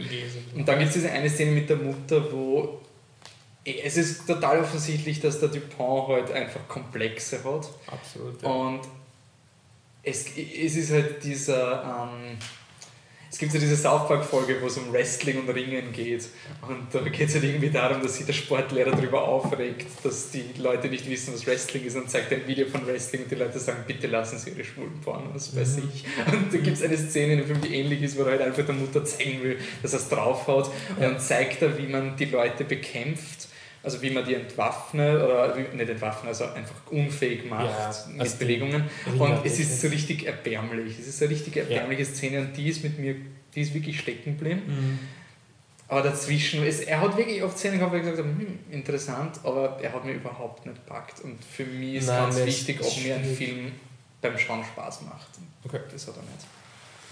Ja, was man vielleicht zum, zum Steve Carell noch kurz sagen muss, wenn man den, den John Dupont googelt, man sollte auch da wieder nicht zu so exzessiv googeln, falls man. Auch nicht bei Rotten Tomatoes in den Konsensus. Nein, also wenn man halt keine, keine Spoiler möchte, dann wirklich möglichst wenig über den Film lesen. Klar, kannst du bei jedem Film sagen, aber in dem Fall natürlich, es basiert auf historischen Ereignissen, die in den USA offensichtlich ziemlich bekannt sind, aber bei uns würde ich hier mal sagen, kennt das kein, kein Mensch, außer irgendein großer Fan von, vom Ringersport. Aber wenn man John Dupont googelt, einfach nur Bilder von ihm, dann wird man erkennen, dass der so komisch, also komisch, so besonders gar nicht aussieht. Also den Steve Carell haben sie ja doch sehr entstellt, also er sieht ja sehr unheimlich aus, also unheimlich, so irgendwie total schwer zu greifen, also eben unberechenbar.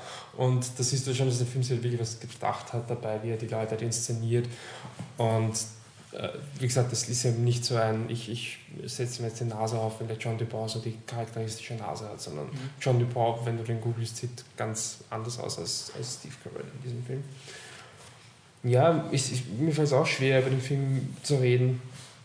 Im Gegensatz zu dir würde ich ihn auf jeden Fall empfehlen, aber jetzt auch nicht allzu warm oder allzu euphorisch, einfach weil es halt wirklich schwierig ist. Also was ich halt wirklich schön fand, war dass, also schön, was ich wirklich gut finde, ist, wenn du halt zurückschaust und merkst, okay, dass das halt wirklich extrem exakt ist, dass halt jeder Schritt gut überlegt ist. Aber genau das ist halt auch das, was halt während des Schaust halt irgendwie äh, ziemlich abweisend ist. Und eben, weil du auch sagst, du weißt ja lange Zeit wirklich nicht, auf was das hinausläuft. Das ist eigentlich auch ein positiv natürlich, könnte man sagen. Natürlich, aber du bist wirklich lange Zeit so, also lang, wirklich bis auf die letzten 15 Minuten vielleicht bist du echt draußen. Du, du bist ja nicht sicher, ob es in die Richtung geht, ist es ein Bruderkonflikt? Ja. dass die gegeneinander ausspielen. Ist ja. es ein klassischer Sportfilm mit, oh, der Bruder ist jetzt im gegnerischen Team und sie sind bei Olympia oder so. Du, ich habe oft so, okay, geht es in diese Richtung? Nein, okay, geht es in diese Richtung? Nein, aber das ist ja so eigentlich eh positiv. Eh, aber es, ist, ist positiv, schwer. aber es verunsichert natürlich beim Schauen, ja. dass du... Deswegen habe ich auch, du hast gesagt, du willst, einen, also Spoiler, du hast gesagt, du willst auf keinen Fall nochmal sehen. Ich habe gemeint, ich würde ihn auf jeden Fall gerne nochmal sehen, einfach nur um zu wissen, jetzt, wenn man weiß, worauf es hinausläuft, ob er mehr hergibt. Aber es, ja, also, hat mich jetzt auch nicht so euphorisiert wie Capote oder Moneyball von, von Ben Miller. Also eh den Capote, den wir schon mal im Social-Segment gehört ja. der war Welten dazu. Also ich finde Capote war wirklich packend und auch ja, distanziert gut, und nicht ja, distanziert im Sinne von, was ich cool finde, wenn man jetzt den, den Bennett Miller nimmt, ich habe jetzt einen Capote und mhm. also ich kann nicht sagen, ob Moneyball so super ist wie du. Das müsst, müsst wir den Patrick fragen. Ich habe ihn übrigens angetwittert, schauen wir mal, ob er WLAN in Kuba hat. Aber ähm, ich finde es auf jeden Fall cool bei dem Film, dass er nicht die Message hat. Ja. Das ist schon auch, also ja. das ist der, die, die andere Seite der Medaille, uh, voll die Olympia-Referenz. ähm, wenn man sagt, er ist distanziert, dann kann man sagen, ich, ich habe nämlich oft verglichen mit Fury of Everything, weil das halt auch so ein Oscar-Schauspielfilm war, den ich, wo ich eigentlich die Schauspieler ur super finde, aber den Film lauwarm. Mhm. Und dann habe ich mir gedacht, so ist er besser als, als um, ähm, Fury of Everything. Wahrscheinlich qualitativ Fury of Everything hat eher den Unterhaltungswert, es war künstlerisch nicht wertvoll und deswegen fallen halt beide auf, aus mhm. irgendeinem Grund ins Laufen bei mir.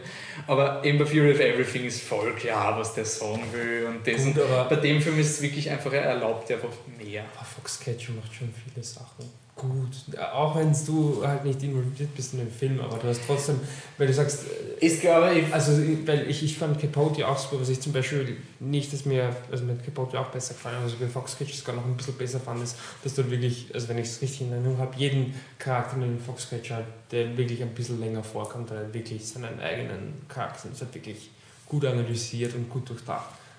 Es ist kühl, es ist trocken, aber ich würde den auf jeden Fall nochmal schauen, also ohne mit der Wimper zu zucken, bevor ich mir mal Theory of Everything anschaue. Also, ich glaube, bei mir wäre es glaube ich wirklich Theory of Everything. Nie im Leben, weil einfach ich das Gefühl habe, Theory of Everything ich, ich verstehe, dass du das vergleichst für gute Schauspieler, aber Film, hm, aber Serial of Everything, ich weiß ganz genau, was der Film macht, ich weiß, was er will, ich weiß, was er tut. Ich schaue nochmal an, ist es nochmal fad oder okay, akzeptabel, Schauspieler sind gut. Und wenn ich Foxcatcher nochmal schaue, vielleicht ist er nochmal genau. Ja, zum Beispiel bei Fury of Everything waren auch so Dinge, wo ich dann nachher gelesen habe, wo ich mir gedacht habe, okay, es ist schon interessant, dass er so Dinge macht mit den, ähm, dass die Gestik anders wird, dass der wissenschaftliche Dialog immer von Leuten übersetzt wird. nicht, dass du nochmal reinschaust in den Film. Ah gut, ist ja, für mich reicht es für beiden nicht, aber ja. für mich okay. gibt es für Foxcatcher auch nicht so viele Argumente, ja. wo man nochmal schauen wird. Aber ich, ja, ich glaube. Perfekt. Perfektes Timing. Also du, wir haben noch keine Ratings ausgeteilt heute, oder? Wurscht jedenfalls für dich und Laubaum für mich empfehlenswert. Ratings gibt es dann in Quickie. Genau. So, und mal kurz, urstellen, den Film, den ich übersprungen habe, gewusst, irgendwas war dazwischen, ist egal. Ähm, wenn ihr die letzten Podcasts von uns gehört habt, da hat es ja auch ein Interview gegeben. Boom. okay. Na gut, machen wir Überleitung von Foxcatcher zu dem Interview. Ein Film, der nicht kühl und distanziert ist. Ich habe ihn nicht gesehen. Nicht gut. Der Film, die Interview, der ja ähm, mehr oder weniger noch bevor er rausgekommen ist in aller Munde war. Und ähm, warum? Das ist der Film, wo zwei Journalisten, gespielt von ähm, Seth Rogen und James Franco, äh, ein Interview mit dem nordkoreanischen Diktator Kim Jong-un führen wollen. Und ähm, mehr oder weniger die amerikanische Regierung verwendet das, um einen Attentatsversuch zu machen auf den Kim Jong-un.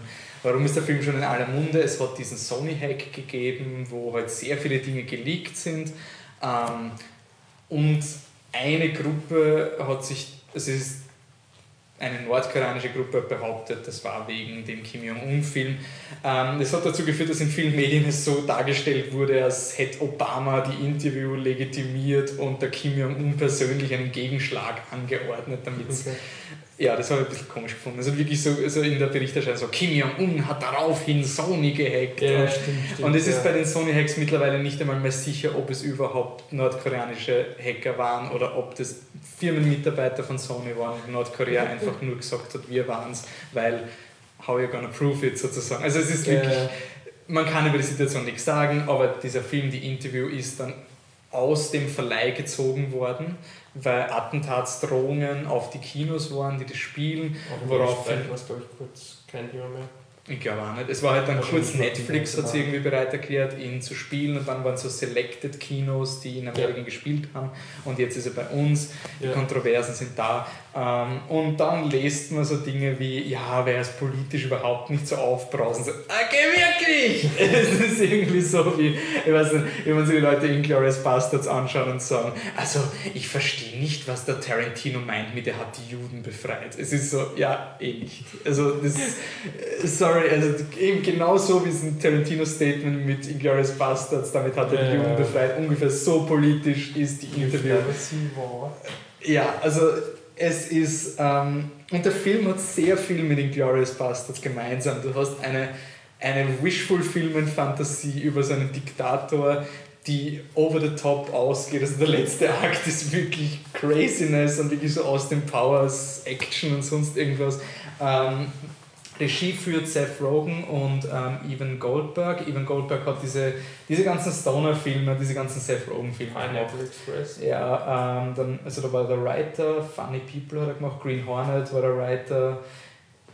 Ja, kann das sein, dass es ein Regiedebüt ist? Ich, ich kann es nicht sagen, aber er hat zum Beispiel auch dieses The End geschrieben und Knocked Up, Superbad. Also ja. er ist mit okay. diesem Seth Rogen verbandelt.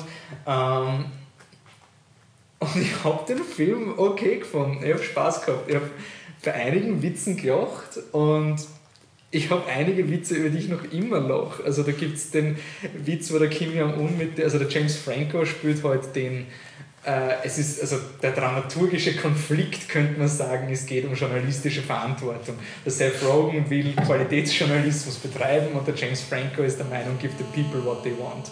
Und der James Franco ist halt der Host von, der, von dieser Show und ähm, ja, sie sind dann halt irgendwie beim Kim Jong-un und der Kim Jong-un ist voll nett zu ihnen und hey, es ist ja gar nicht so schlimm, wie, wie alle gesagt haben, weil schau mal, da geht ein fettes Kind, also sind die Leute nicht unterernährt und sie bleiben halt genau vor einem, vor einem Essensgeschäft stehen, wo offensichtlich nur eine Fassade drin ist. Oder James Franco Jackson, dann steht so ein fettes Kind mit Lolly und winkt und so, oh, they're not starving because they have a fat kid.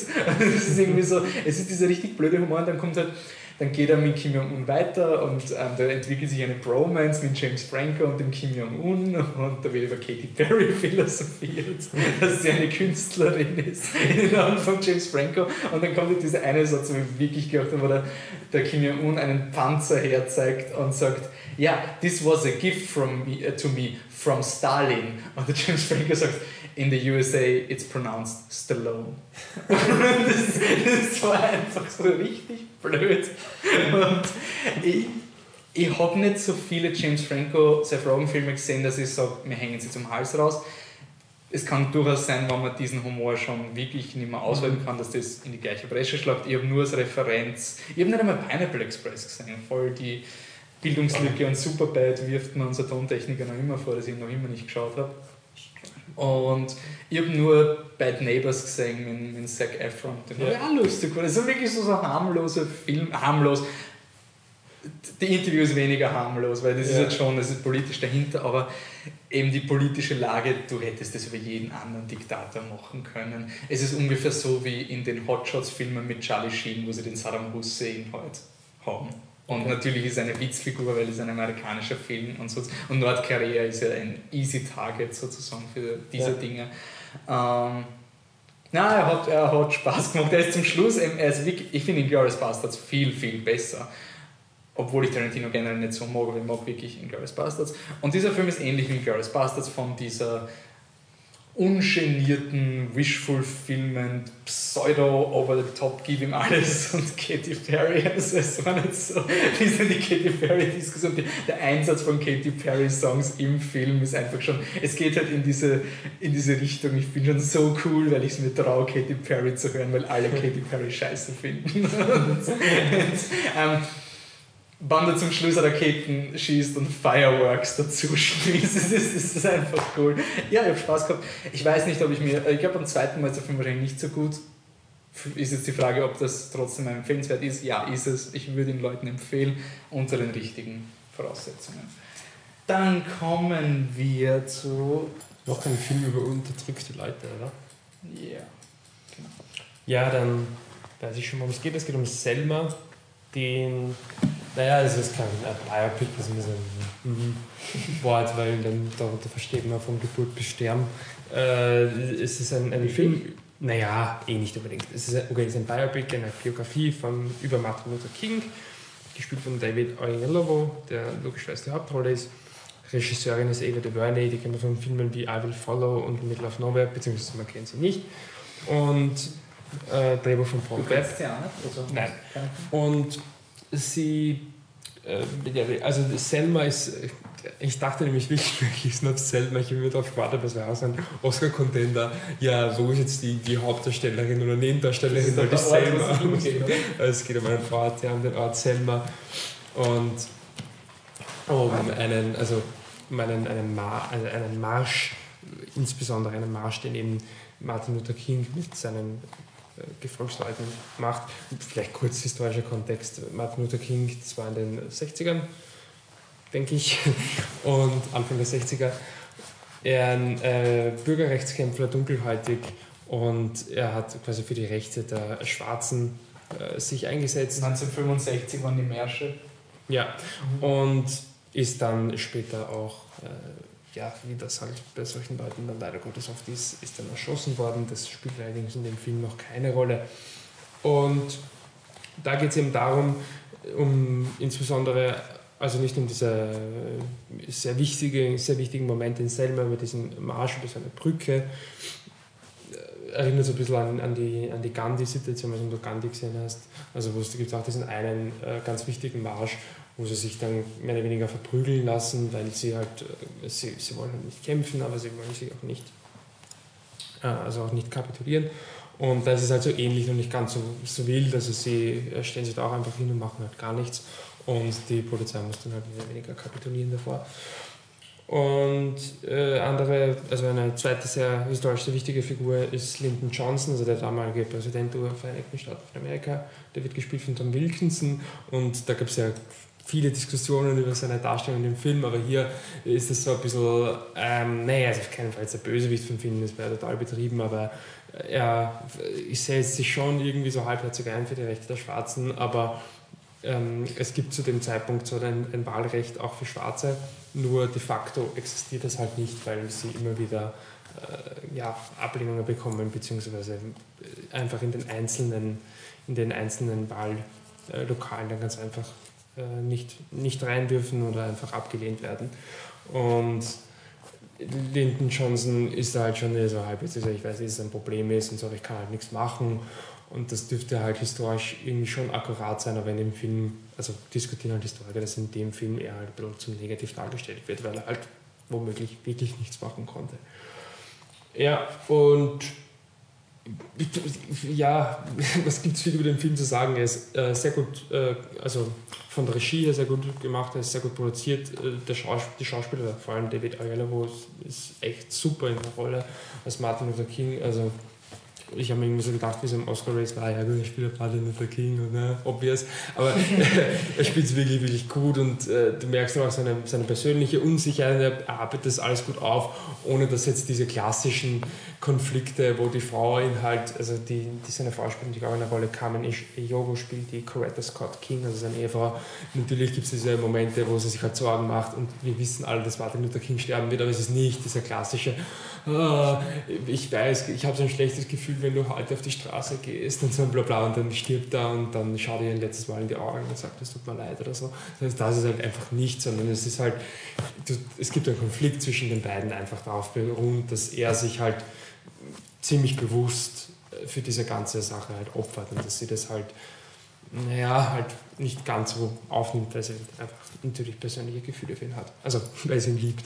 Und, no, na. Irrationale Frau. und ich finde es wirklich gut gemacht. Also, er hat auch diese klassische ich meine, vielleicht ein Spoiler, aber mein Gott, das ist eine, diese klassische Schlussszene mit einer Rede und äh, wo es halt so richtig Power und jetzt musst du halt irgendwie emotional mitfühlen und auch vorher schon diese Momente, wo... Kommt zum Schluss ein Text? Ja, natürlich, mehrere Texte. Und, äh, oder auch diese... nennt man sie Computer. Äh, und dieser, auch dieser Marsch ist natürlich total episch inszeniert und sie sind halt voll jetzt empowered und äh, voll stark und so, aber all das, muss ich sagen, wirkt halt eigentlich voll okay. Also ich, ich weiß, in Amerika kommt der Film wahnsinnig gut weg, aber wie kannst du bei einem gut gemachten Martin Luther King Film einen schlechten Review schreiben in Amerika?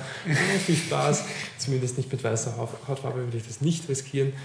Äh, aber ich würde den Film auch auf jeden Fall empfehlen. Also ich finde jetzt nicht so überragend, aber er ist wirklich gut gemacht und diese Momente funktionieren auch. Also du bist wirklich so, cool, dass sie das geschafft haben, toll, dass sie das gemacht haben und gleichzeitig natürlich hast du immer im Hinterkopf, okay, auch wenn das jetzt ein großer Schritt war, nicht nur heute jetzt mit, mit, mit äh, äh Stichwort ähm, Ferguson, dass halt diese Konflikte leider immer noch vorhanden sind, beziehungsweise auch wie halt die Geschichte um Martin Luther King persönlich geendet ist, weißt du natürlich, dass das Ganze ein bisschen einen, einen traurigen Touch auch hat, aber trotzdem hast du einfach diese Momente, die es nicht schön sind dann wiederum gibt es halt Sachen, die ich halt wirklich so schwach inszeniert finde. Zum Beispiel die generell die Weißen in dem Film finde ich eigentlich schwach. Also Tom Wilkinson, der Präsident, ist noch in Ordnung, aber der Governor George Wallace, gespielt von Tim Ross, ist irgendwie, das ist also der, ich weiß gar nicht, der, er ist der Gouverneur vom, vom Staat, in dem Selma liegt. Ich weiß nicht, welcher das ist. Ähm, aber äh, das ist halt irgendwie so, der ist halt gar so böse und er, er, er, mag halt die Neger nicht und er ist halt total anti. Nein, nein, aber ich meine, das ist halt nicht jetzt falsch verstehen, das ist halt seine Ausdrucksweise. Er ist halt wirklich nur so, ja, die Neger und die. Äh, Ach so, stimmt, Period Piece, da wird das wahrscheinlich auch, okay. Ja, nein, nein, natürlich spielt das Wort Negro da eine, eine große Rolle. nicht, nicht falsch verstehen, meine, meine Verwendung des Wortes. Und was ich noch fast schlimmer fand, sind die, die weißen Leute, die sich der schwarzen Bewegung anschließen, weil ja klar, ich finde es eh super, dass er das thematisiert, nur das wird so gezeigt mit weißes Ehepaar sitzt daheim vorm Fernseher und sieht halt, wie es den Schwarzen geht und dann schnief, muss der Mann die Frau trösten und am nächsten Tag sind alle in Selma, um mit ihnen über die Brücke zu marschieren. Also so war es ja hoffentlich nicht. Also genau so war es hoffentlich nicht. Oder die Journalisten, es gibt weiße Journalisten, die sich halt für die Schwarzen engagieren und die dann auch äh, persönlich halt Probleme bekommen dafür mit rassistischen Weisen. Und die sind halt auch so. Da gibt es einen Journalisten, der so mehr oder weniger als Erzähler fungiert oder so als Vermittler zwischen Publikum und Film.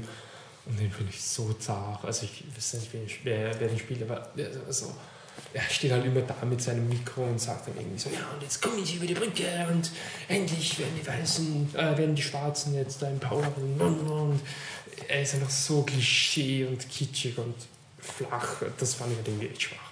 Aber nichtsdestotrotz, ich finde es ein echt gutes Biopic, das aber nicht unbedingt halt glaube ich, wirklich mehr fürs amerikanische Publikum, nicht nur wegen der Inszenierung, die halt sehr power und stark und äh, auf, auf Emotionen ist, sondern ganz einfach deswegen, weil er halt einen historisch sehr äh, kleinen Kontext nimmt. Also es geht wirklich um diesen, dieses eine Event und es erzählt jetzt nicht die ganze Geschichte von Martin Luther King.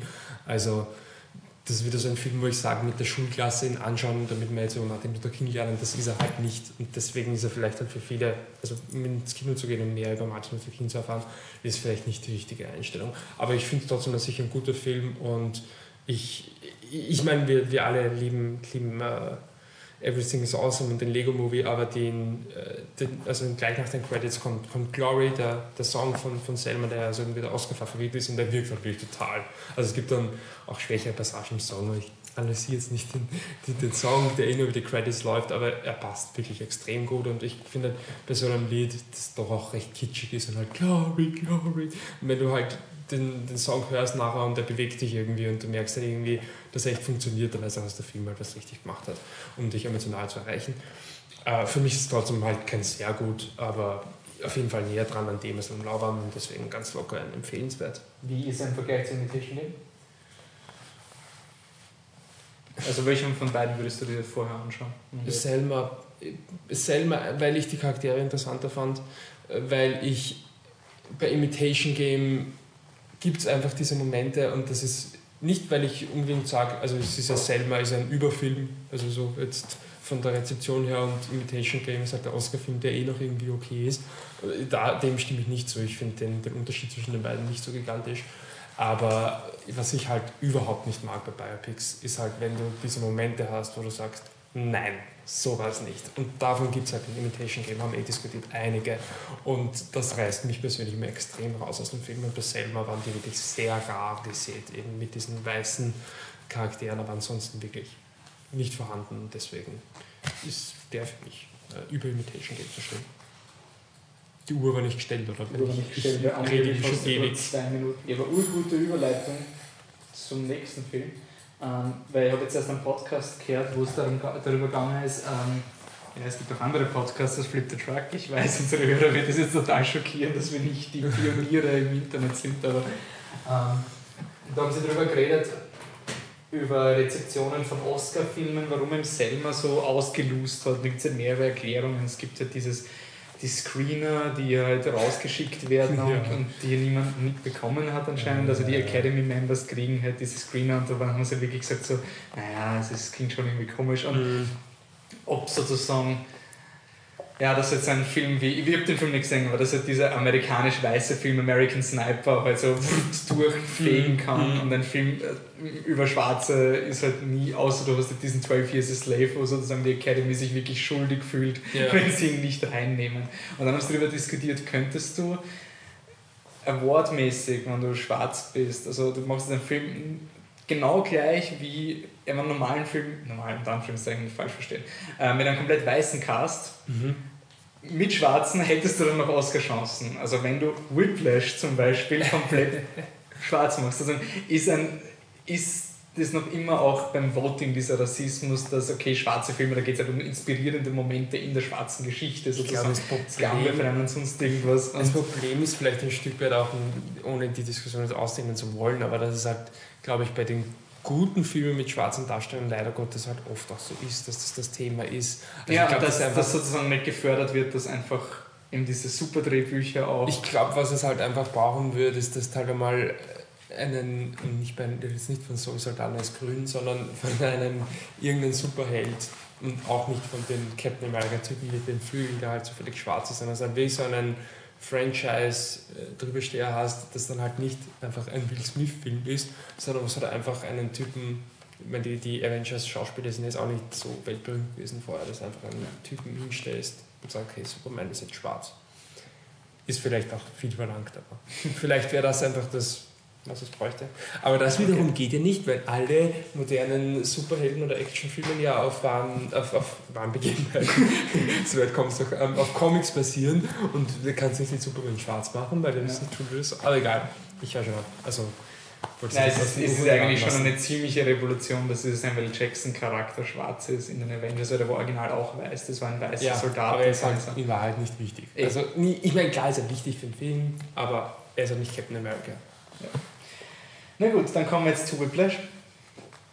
Ähm, von Damien Giselle. Ähm, der hat, hat der vorher einen Film gemacht, den man kennt? Kann sein. Ich glaube fast, oder? Nicht? Als Regisseur Guy and Madeleine on a Park Bench. Glaub, Dann ist das wohl so.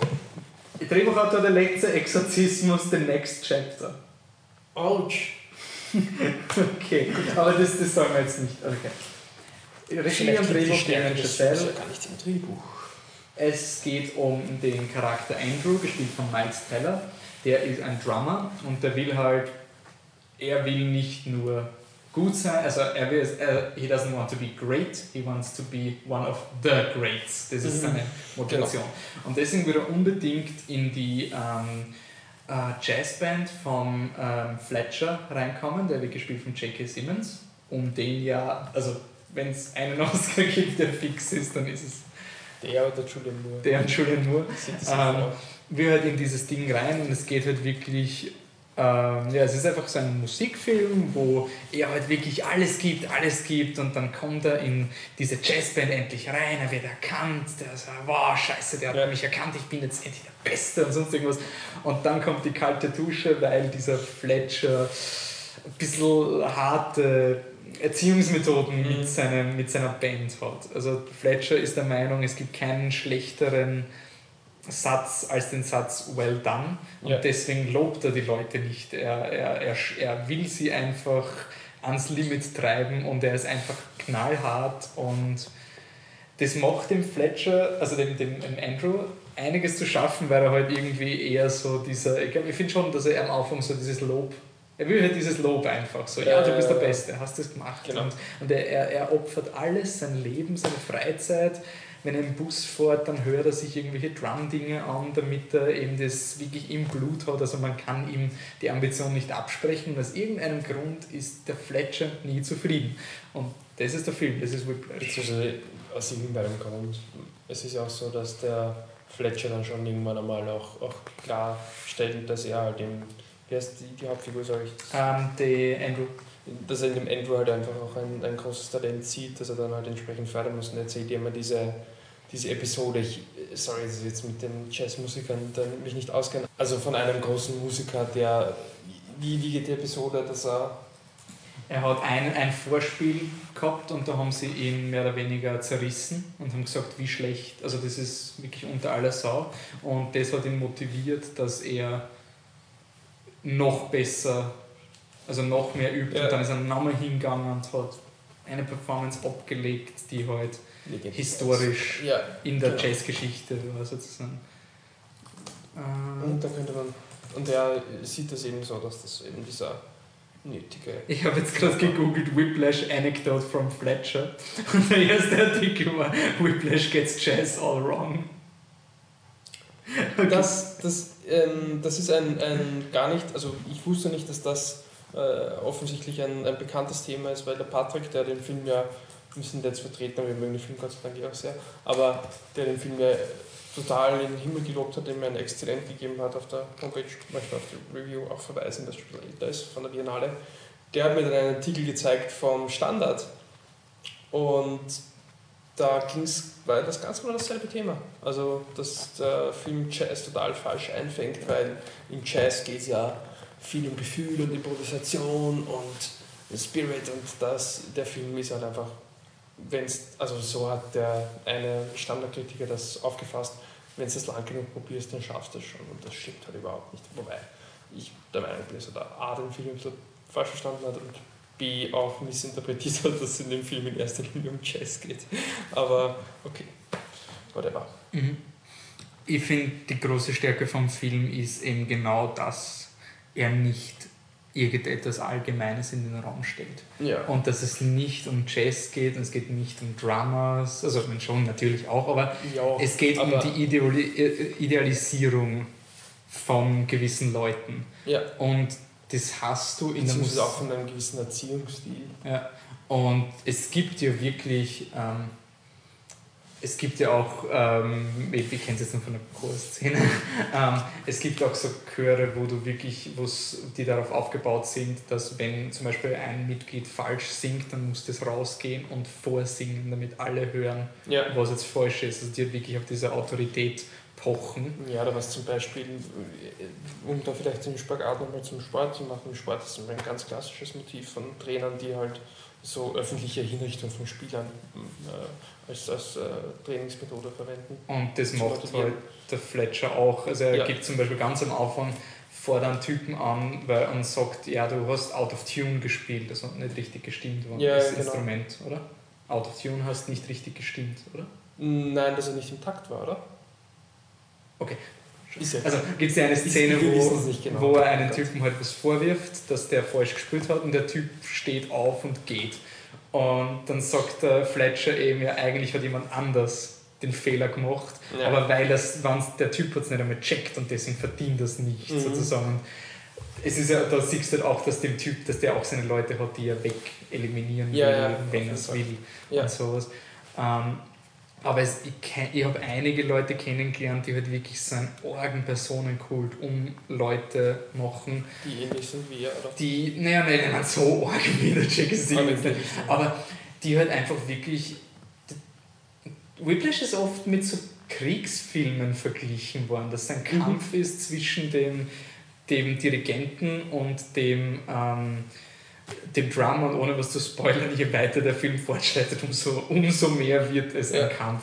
Ähm, und dass dieser Typ den trotzdem idealisiert und der Meinung ist, dass, die, dass er recht hat, dass der Fletcher absolut richtig in seinen Erziehungsmethoden ist. Das hast du total oft bei so diesen inspirierenden Leuten, die wirklich, wo es nicht mehr darum geht, er bringt ihnen was bei, sondern wo sich die Künstler wie Material fühlen, das die Ehre hat, von dem Typen bearbeitet zu werden. Und, und wann, wann er sie in den Wahnsinn treibt, dann ist es Absicht, weil dann will er ihnen was beibringen. Also wo komplett die menschliche Komponente ausgecancelt wird, weil du dieser Person so viel unterstellst.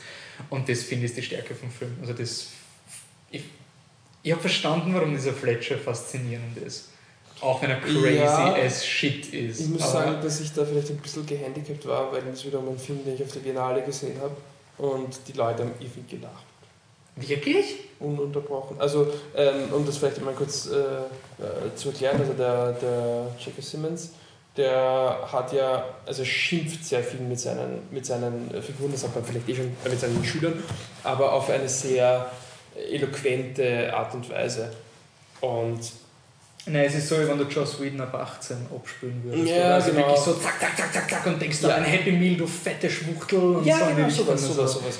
Äh, nur ich finde das halt, ich fand es halt wirklich halt so von, und das ist halt, wir müssen jetzt nicht über die Biennale diskutieren, aber generell halt, wenn er im Film sitzt und du denkst, der will nicht lustig sein und die Leute finden ihn lustig, das ist irrsinnige Ablenkung. Es, es ist ein bisschen, ähm, ist ein bisschen der Wolf of Wall Street Effekt, oder? Ja, so genau. dieses, holy shit, das ist einfach gar nicht mehr lustig. Ja, und die Leute kugeln vor Lachen.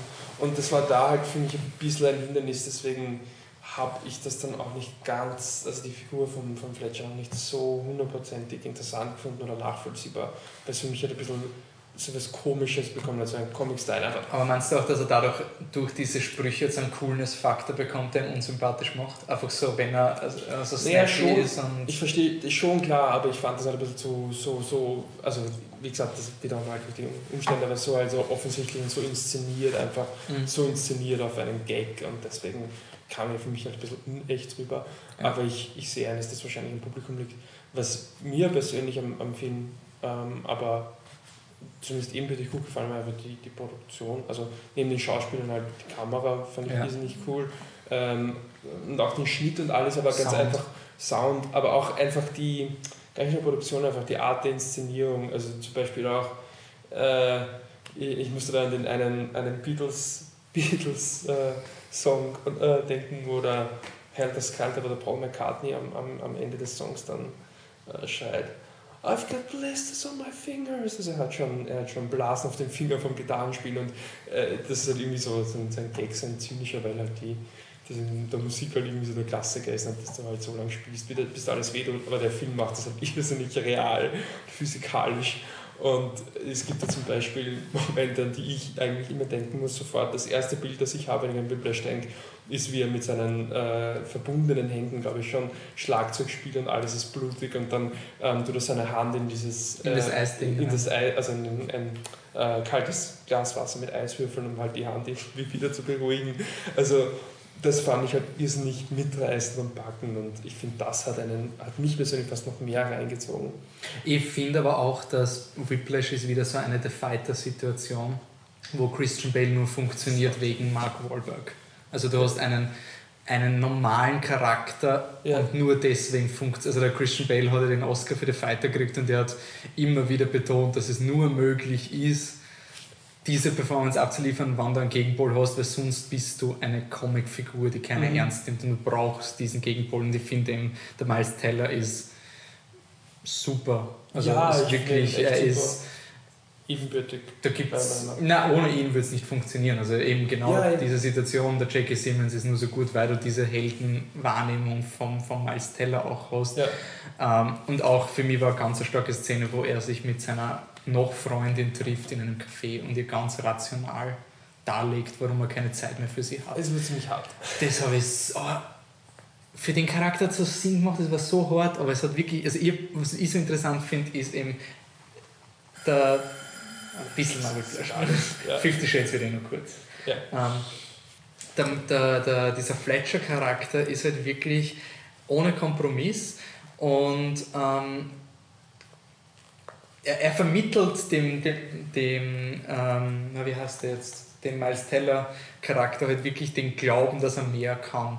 Trotz dieser Autoritären, dieser alle Scheiße und sonst irgendwas, glaubt der Hauptcharakter an das und glaubt, dass er besser wird, weil er selber ist ja nicht so Ja. wie die anderen sozusagen. Und das, dazu brauchst du eine gute zentrale Performance, dass das auch rüberkommt. Ja, man kann, also wenn du es so sagst, ich kann mir schon vorstellen, wie das im, im nichts gegen das Gartenbaukino, wir mögen das Gartenbaukino, aber wie das in diesem Rahmen Ja. halt schlecht rüberkommt. Bei mir war das Screening relativ normal, deswegen war es halt wirklich so, ich war, ich war Ja. so im Film drin. Ich auch, das, absolut. Also das, Ähm, das wäre kommen.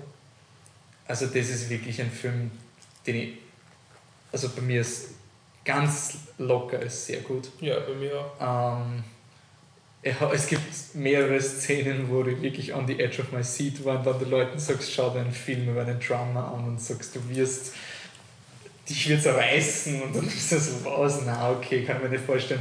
Und wir haben eben beim Batman, Pod, Batman Boyhood Podcast darüber diskutiert, ob ich ihn Birdman werde. Weil so, was der jetzt überhyped und Whiplash und sonst irgendwas. Aber du bist so schon im Film drin. Das ist wirklich, es Das gibt habe ich auch gemeint, oder? es gibt, es Ja. gibt einige Filme, wo du, ähm, wo du einfach drin bist. Ja. Manche, zum Beispiel bei Lego Movie, das ist auch so ein Ja. Film, so zack, drin, fünf Minuten oder sowas. Und, und Whiplash, wenn dir nach fünf Minuten nicht gefällt, Dann wird dir wahrscheinlich nicht mehr gefallen, aber da musst du dich schon ziemlich Ja, bemühen. vielleicht noch ganz kurz, äh, ich kann ja vielleicht einen Spoiler-Shoutout machen, aber über das Ende diskutieren, weil ich... Ja, also wenn ihr, wenn ihr Fifty Shades of Grey hören wollt und nicht zu Whiplash gespoilt werden wollt, schaut in den Podcast-Post, wir haben die Zeiten eh Ja, aufgeschrieben. Weil ich hier gar nicht so viel jetzt um, die Details vom Ende reden will, nur äh, es war nämlich bei, eben bei wieder diese Gartenbaukino-Situation. Ich fand das Ende ja irgendwie schon sehr zwiespältig. Also so, irgendwie hat er ja dann Erfolg der Jackie Simmons, was du aber eigentlich nicht wirklich willst. Andererseits vergönnst du es halt dem Miles Teller. Aber es ist halt irgendwie, der Miles Teller hat ja auch auf eine Art und Weise Erfolg, die jetzt nicht unbedingt wahnsinnig viel Positives über die Zukunft seines Charakters aussagt, weil ich meine, diese Art und Weise zu leben wird jetzt Mhm. vielleicht auch nicht langfristig erfolgreich sein, aber äh, du hast dann wirklich eben, es gibt eben diese Schlussszene, jetzt spoilere ich doch, wo er diesen, diesen Auftritt hat und dann eben total crazy wird, aber halt das total rockt und super ist. Ein bisschen klassisch eigentlich, aber passt schon.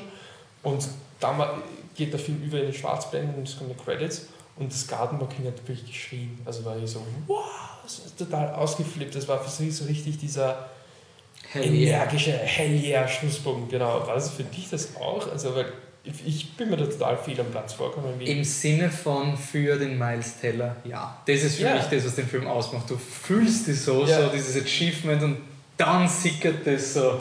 "Ah, Das ist jetzt gar nicht so toll. Und ich glaube, der. Film war es. Und was, mich, was ich mich auch gefragt habe, im Sinne von, hat Batman seine eine Regel gebrochen?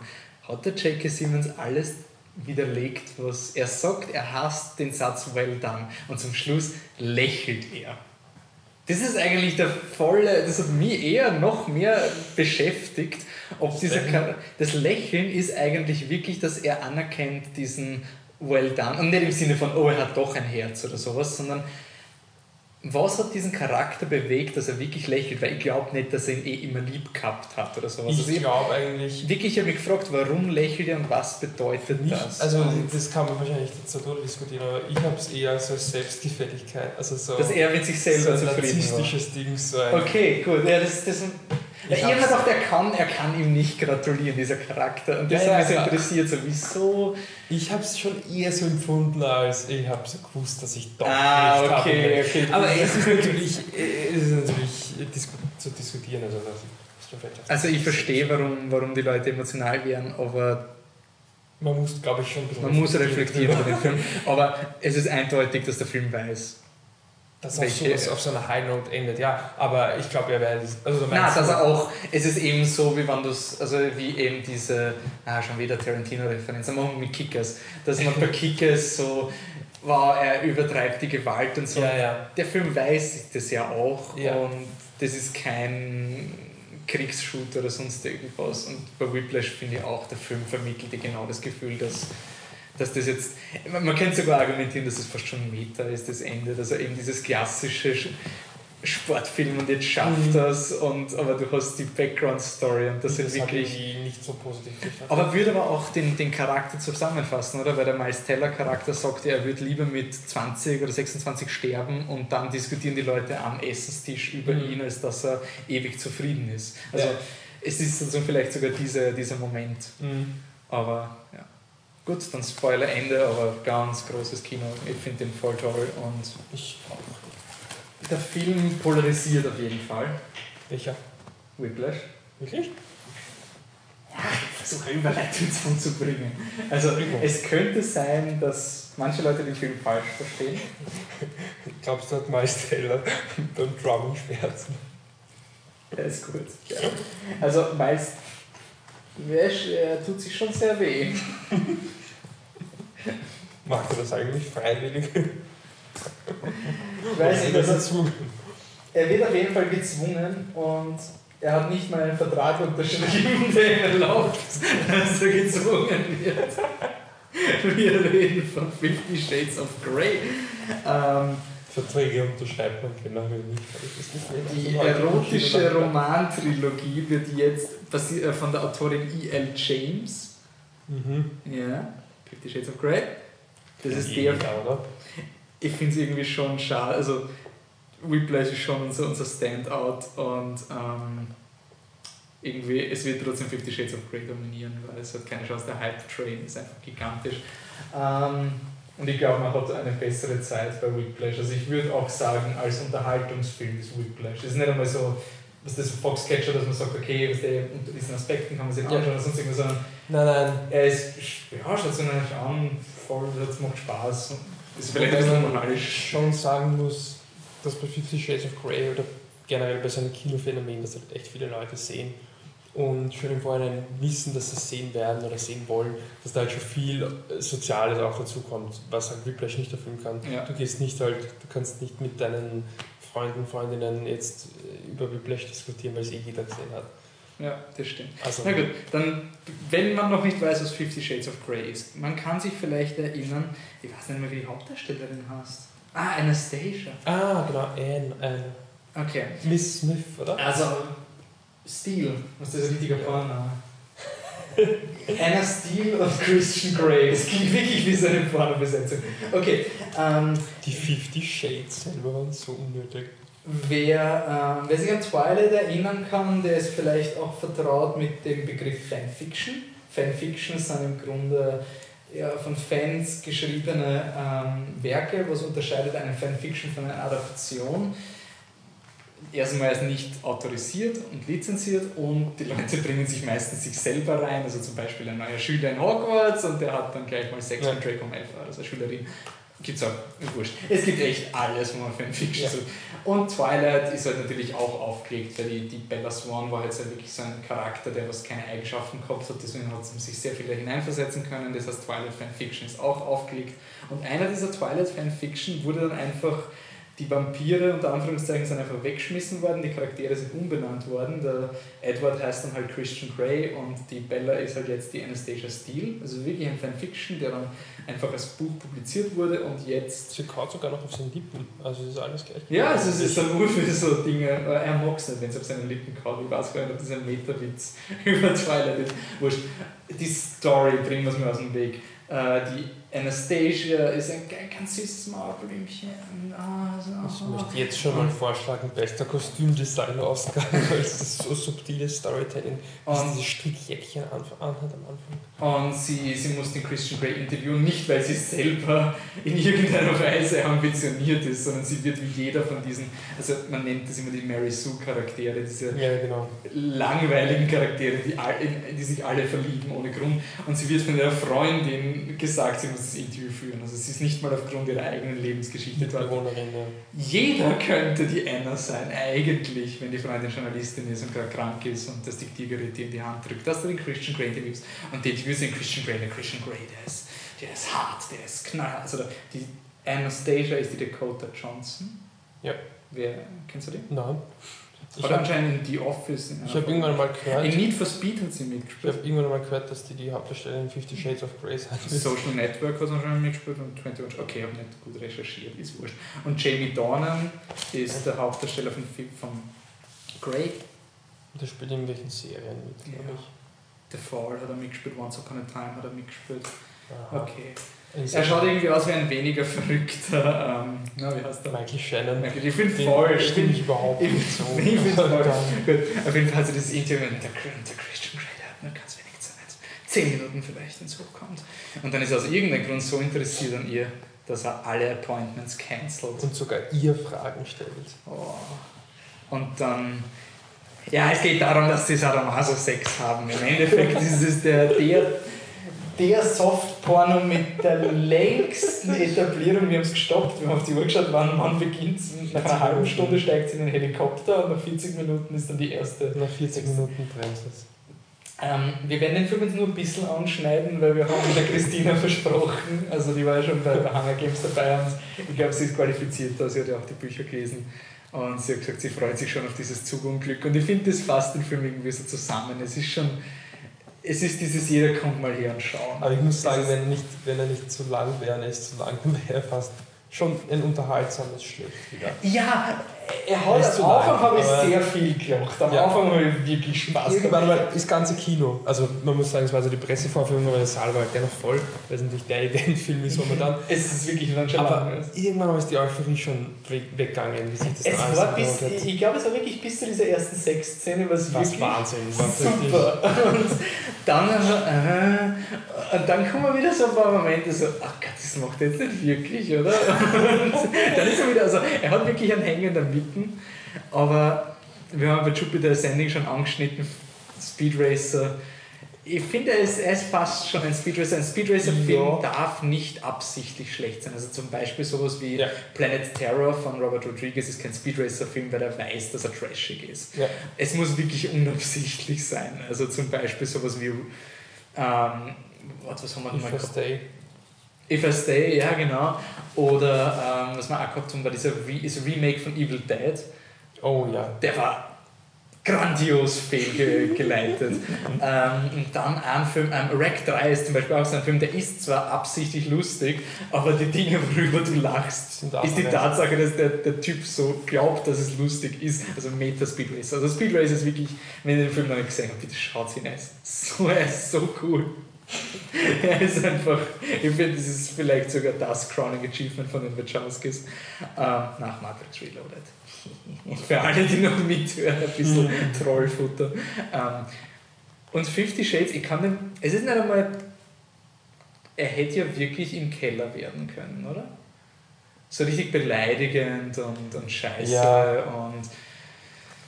Ich meine, was ich vielleicht mal zu einleitend sagen muss, was ich also weil du gesagt hast, mit Speed Race, für mich der Speed Race Moment ist eigentlich der erste, also der, die erste Szene, wo sie ihn trifft. Weil da habe ich mir wirklich gedacht, macht der Film das jetzt absichtlich? Also, wo du so wirklich merkst, es ist nichts da zwischen den beiden Charakteren, es gibt keinen Grund für irgendwas. Und schon schaut der, der Grace so, als würde das gleich am liebsten am Tisch nageln und denkst, warum Aber eigentlich? Es sind auch so Momente, wo der Film auch so das, das müssen sie wissen, so oder so, see you later, babe. Oder irgendwie so, so Ja. richtig schlechte Abschiedssprüche. Ja, so, ja. Die, Und auch der ganze erste Dialog, weil er so wahnsinnig klischeehaft ist. Überhaupt gar nicht, müssen gar nicht bis zum Dialog. Gleich Anfang Einleitung ist, er fährt halt mit dem Porsche, da was und sie fährt halt mit ihrem alten VW Käfer. Aber noch besser, sie geht zum VW Käfer, indem sie sich durch zwei Ja, so richtig genau. mächtige Autos mit den Rückspiegeln Ja. durchzwingen muss. Voll die Symbolik. Und das ist halt wirklich so. Äh, wo ich habe, macht der Film das vielleicht wirklich sogar absichtlich? Ja, also- ist das ein Gag? Aber ich glaube nicht. Der, der Vogel im Käfig. Das ist, Ja, genau. Es es gibt eine Ja. Tapete auf ihrem Bett, wo so ein Baum ist und ein Käfig, in dem ein Vogel sitzt und die Tür ist offen. Ja gut, wir müssen schon ein bisschen die Story etablieren, weil der Entschuldigung, ja, ist schon ja. sehr wichtig. Also es ist so, dass sich die Grey halt, äh, die Grey sage ich schon, die äh, Anastasia. Verliebt sich halt irgendwie ein bisschen in den Grey und er bisschen in sie.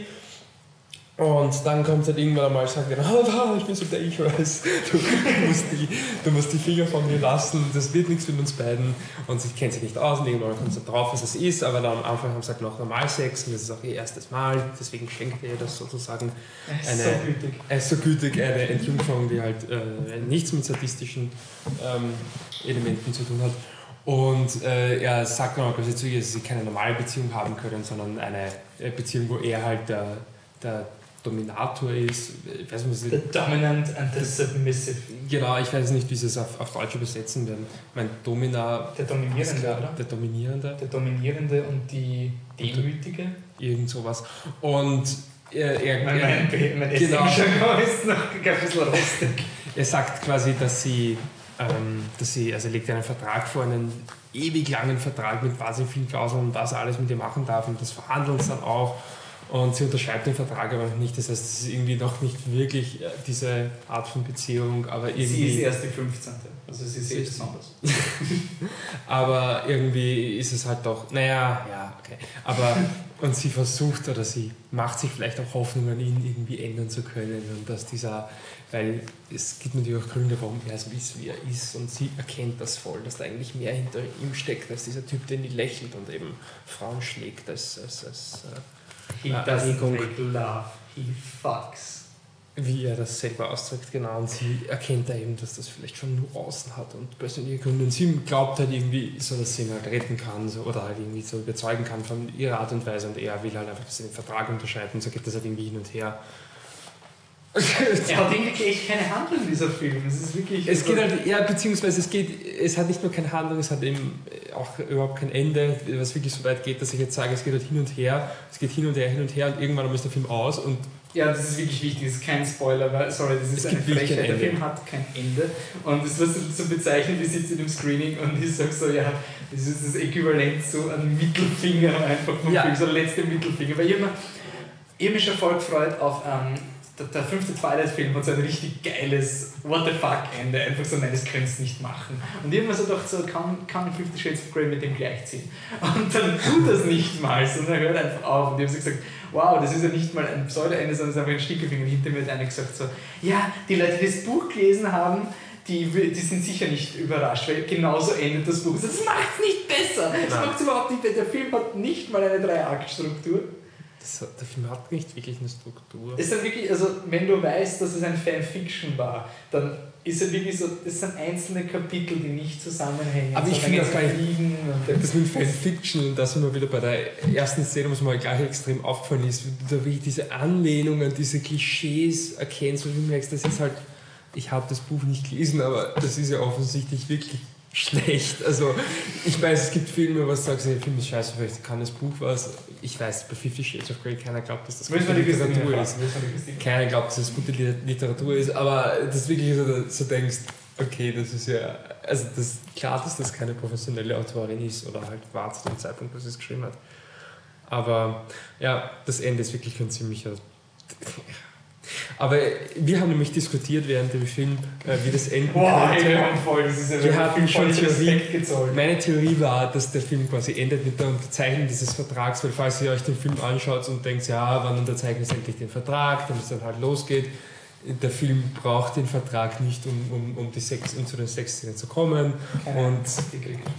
Äh, und ich meine, nein, es wird voll so, also der Film ist so süß gefunden, weil der Film immer so versucht, so Female Power zu machen in einer Situation, wo sie offensichtlich ist eine Jungfrau, es wird offensichtlich von diesem Typen ausgenutzt. Er verkauft ihr Auto und gibt ihr ein neues und sagt, ja, by the way, ohne dass ich das ist mit dir abgesprochen, aber deine Dokumente, anscheinend kann er alle Dokumente von ihr holen, um ihr Auto zu verkaufen. Er kann in ihr Haus einbrechen, ohne dass sie stört. Ja, mehrfach, glaube ich.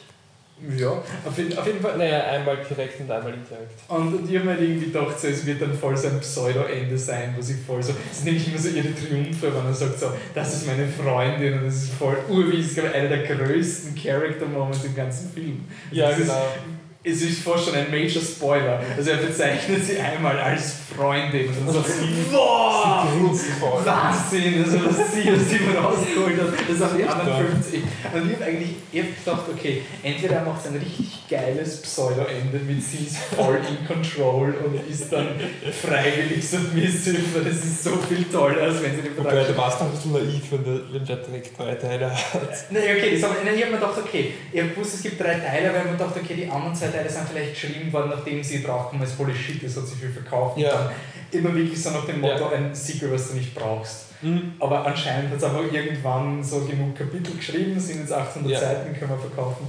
Und dann habe ich mir gedacht, das wäre urgeil, wenn es wirklich darauf hinausläuft, dass der Grey richtig ein Arschloch ist. Ja. Das ist einfach sich voll mit dir spielt. Kannst du mir nicht erklären, dass der, der Typ und das, es ist so diese Twilight-Situation, oh, was du in mir auslöst, das ist so besonders. Und auch dieses mit dem Dominant und Submissive und so, es hat mich so an Maze Runner erinnert. Weil in diesen ganzen ja. Young Adult-Filmen hast du dieses Vokabular, was genau. das sind die Glader und die Griever und das so, und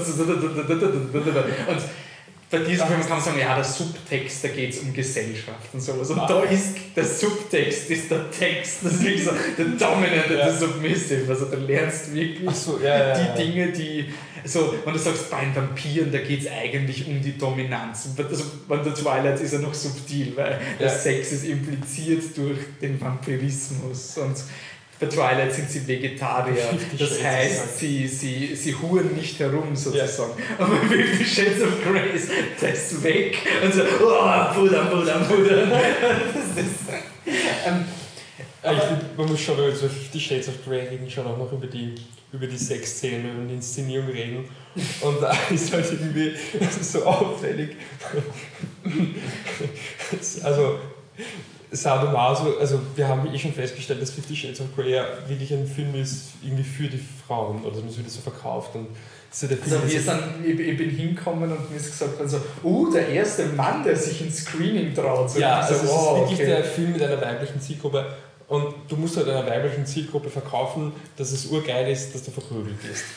Und es gibt natürlich einen, einen, einen Teil der Gesellschaft, es gibt Leute, Frauen, die das tatsächlich erotisch finden, aber das ist halt ein, relativ kleiner Teil der Gesellschaft. Und wie der Film das halt löst, finde ich halt so lustig, weil er dann halt das einfach so macht, dass sie halt, wenn er halt quasi arg mit ihr, also halt äh, heftig mit ihr umgeht, ist so, dass er ja halt so ganz sanfte Hiebe mit so einem Peitsche gibt. Ich meine, das ist auch ein Major Spoiler. Achtung, Achtung, Major! Das ist wirklich, also, das ist so, wie wenn ich jetzt gerade Snake tötet Dumbledore-Stil, also von der Dramaturgie. Ja es kommt dann die härteste Bestrafung. Sie sagt, treib mich ans Limit und das nächste wie wieder in seinem Folterkeller so seine Dinge auf. So, das, sind, das sind so Peitschen noch das Humanste. Das sind, das sind so Holzstäbe, wo du einfach so denkst, so, hat er das einem alten Mann gestohlen und was will er damit machen? Ich habe mir wirklich so im Hintergrund immer so gefragt, was? Wozu verwendet man das? Das sind nicht mehr Schlagstöcke, sondern man dachte, Nein, das, tut man das ja, also, das ist die Frage, die du denkst, wo steckt er die rein und wie tief und ah, fuck. Dafür ist es zu lang, das ist eh klar. Ja. Aber, aber wenn wir die härteste Schlange der geht halt durch seine, seine Waffensammlung und da siehst das ist ein Brett mit so Metallknoten drin. Und du denkst dir, fuck this shit. Und dann nimmt er halt, was nimmt er? Also ein Stock, oder? Oder Ja, ein Stock oder so bei. Ja, ein Gürtel, das ist doch ein Gürtel. Ja. Und, und dann gibt es halt sieben Schläge auf den Hintern. Ich meine, ja, das ist, das ist eh schlimm, ich verstehe eh, aber der Film inszeniert ist, als wäre das so weit wird. Es ist so richtig harmlos. Sie ist halt dann total entwürdigt und, und fertig mit der Welt. Das ist so. Und ich denke mir einfach, wenn der schon 15 Mädel gehabt hat, dann wird der nicht auf so einem harmlosen Level bleiben irgendwie. Erstens also, das und zweitens, das, was er vorher mit ihm macht, ist nur deswegen harmloser, weil er halt irgendwie nicht haut, sondern sich streichelt. Ja, es, gibt so eine coole Szene, wo sie die. Da, da habe ich wirklich Angst gehabt. Also da, da öffnet sie die Hand und ich ja, gedacht, genau. oh shit, jetzt wird es wehtun. Ja. Und dann nimmt er halt so eine, eine, eine Peitsche und, und, und haut ihr auf die Handfläche, aber so richtig so Dipsel drauf. Und dann sagt er, see, it's all in your mind. Und dann denkst du, nein, wenn der durchzieht, dann... Das ist nicht in your mind. Das, oh Gott. Und es gibt auch so eine geile Szene, wo sie... Also es gibt eine, eine Slow-Mo-Sex-Szene, wenn man so möchte. Ähm, ja, man muss halt für die Leute, denen das wichtig ist und die nicht auf, auf YouPorn gehen können und deswegen einen Kinobesuch legitimiert sind in Sexszenen. Es sind keine wirklichen Sexszenen. Also wenn wir darüber reden, das sind wirklich so, so ganz brave oh, jetzt haben sie Sex und Bauch, Bauchnabelsex. Also, also, wo, wo die, die bösen Teile nicht mal annähern, die also die Nähe kommen. Einfach so äh, auf Fakten bezogen zu sagen, Brüste ja, Popo ja, Penis nein. Also die Szene ist auch immer, man sieht den Dorian Gray halt immer gerade. Also, genau. Ich habe gesagt, Entschuldigung, ich, wir kommen gleich wieder zurück, aber ja. ich von der Cinematography schon wirklich vielleicht bin ich pervers, dass man sowas auffällt, aber ich habe es irgendwie ganz interessant gefunden, dass die Kamera immer gerade so seinen, seinen Crotch, ja, wie nennt man das Gefühl hat, dass du nicht den Penis siehst, aber du könntest glauben, so, oh, gleich sehe ich ihn. Und ja, das, ist irgendwie so dieses. Kamera. Und das ist mir irgendwie so vom Cinematography-mäßig mir ausgeschaut Entschuldigung. Also, naja, nein, aber es gibt diese eine Slow-Mo-Sex-Szene, wo er. Ähm, wobei auch da wieder Sexszene, äh, der, der Akt selber spielt immer eine sehr untergeordnete Rolle aber halt dieses Schlagen, wenn man es überhaupt so nennen kann, wie es der Film inszeniert. Und da hast du auch diese Szene, äh, da siehst du halt Slow-Mo, wie er sich schlägt und da, äh, ich weiß nicht, wie man es ausdrücken soll, aber es ist so, im, im Tennis würde ich sagen, das ist eine Rückhand. Also er macht es nicht so, nicht, er macht nicht so, dass er möglichst viel Kraft hat, sondern er, er klatscht das quasi so hin. ich denke, Nein, es ist so, dass die, die Beschleunigung der Peitsche kommt durch die Schwerkraft. Also dadurch, dass das Ding ja. nach unten abkippt, streift es dann ihren Körper. Also das Aber du merkst halt einfach, und ich meine, ist eh gut so, wie gesagt, das Zielpublikum wird dann auf Sadomaso wahrscheinlich auch nicht so sehr stehen, wie es vielleicht nach, der, nach dem Lesen der Lektüre glauben würde. Und deswegen ist es eh klar, dass es so inszeniert, aber es ist halt irgendwie lustig zu sehen. So, ich habe mir immer gedacht, wie macht es auf jeden Fall, weil er muss ja dann doch noch verhältnismäßig harmlos sein und so macht es halt. Und wenn du halt einfach wirklich merkst, das ist Aber ich finde, ich fühle mich, wir haben ja dieses Jahr schon einige Filme gehabt, die uns wirklich beleidigt haben, im Keller, Transformers ja, ja, ja. 4. Und ich finde, er ist nicht einmal annähernd in der Nähe. Er ist wirklich so, ähm, was ihn zum Beispiel wirklich stört, ist, wenn Filmemacher etwas verwenden, um letztklassige Botschaften zu senden. Zum Beispiel bei Transformers 4 wird ein unschuldiger Gefangener einfach erschossen von den Guten und dann wird ein Witz drüber gemacht, weil er hässlich ausschaut. Das ist da wird Unterhaltung verwendet, um menschenverachtende Dinge zu machen. Und dadurch, dass dieser Film so überhaupt keinen Subtext hat, ja. das, was du siehst, darum geht's. Das heißt, du kannst nicht einmal irgendwie Rassismus oder, oder, oder, oder, Faschismus oder irgendwas reininterpretieren, weil alles, was der Film glaubt zu sagen, ich glaube nicht einmal, dass das Drehbuch oder die Filmemacher dahinter stehen. Es ist wirklich so, jetzt machen wir das. Und es ist nicht einmal so wie Twilight, wo du sagst, bei Twilight ist irgendwie ist die Lektion, sie ist ähm, unambitioniert und das macht sie besonders. Oder so. Der Film hat sie da war ja mal besonders. ein, ein religiöser Kontext dabei. Ja, und bei Fifty Shades of Grey, im Endeffekt ist es nur eine Geschichte über ein, ich will es jetzt echt nicht mit Whiplash vergleichen, aber es sind halt wirklich einfach zwei gestörte Charaktere. Und das ist keine ja. Aussage über Frauen ja. generell. Also der Film ist irgendwie Nein. so. Ich meine, er hat schon diese Beziehungsklischees, die Frau will halt den Mann. Ja, dann, aber es ist wurscht, es ist wirklich nicht. Es ist, nein. Man kann dem Film eigentlich nichts, nichts vorwerfen in dem Sinne. Er ist halt das so. Nein, der Film weiß, dass es, dass es sorry, das haben wir am Screening gesehen, das wird ja. sich in den Box Office Zahlen auch niederschlagen es wird geschaut werden. Genau. Und, aber und deswegen habe ich auch gemeint, weil ich gesagt das Bildbash kann man, soll man schauen von 50 Shades of Grey. Ja klar, eh, aber du darfst den sozialen Faktor nicht vergessen, das ist der Film, über den die Leute reden werden. Ja. Und ja, mein Gott, warum nicht? Und ähm, irgendwas drin, so einen sozialen Faktor. Ähm, ja, wurscht. Wir werden dann mit der Christina drüber reden. Ja. Also Auch vielleicht kann es die Christina die Änderungen vom Buch zum Film erklären.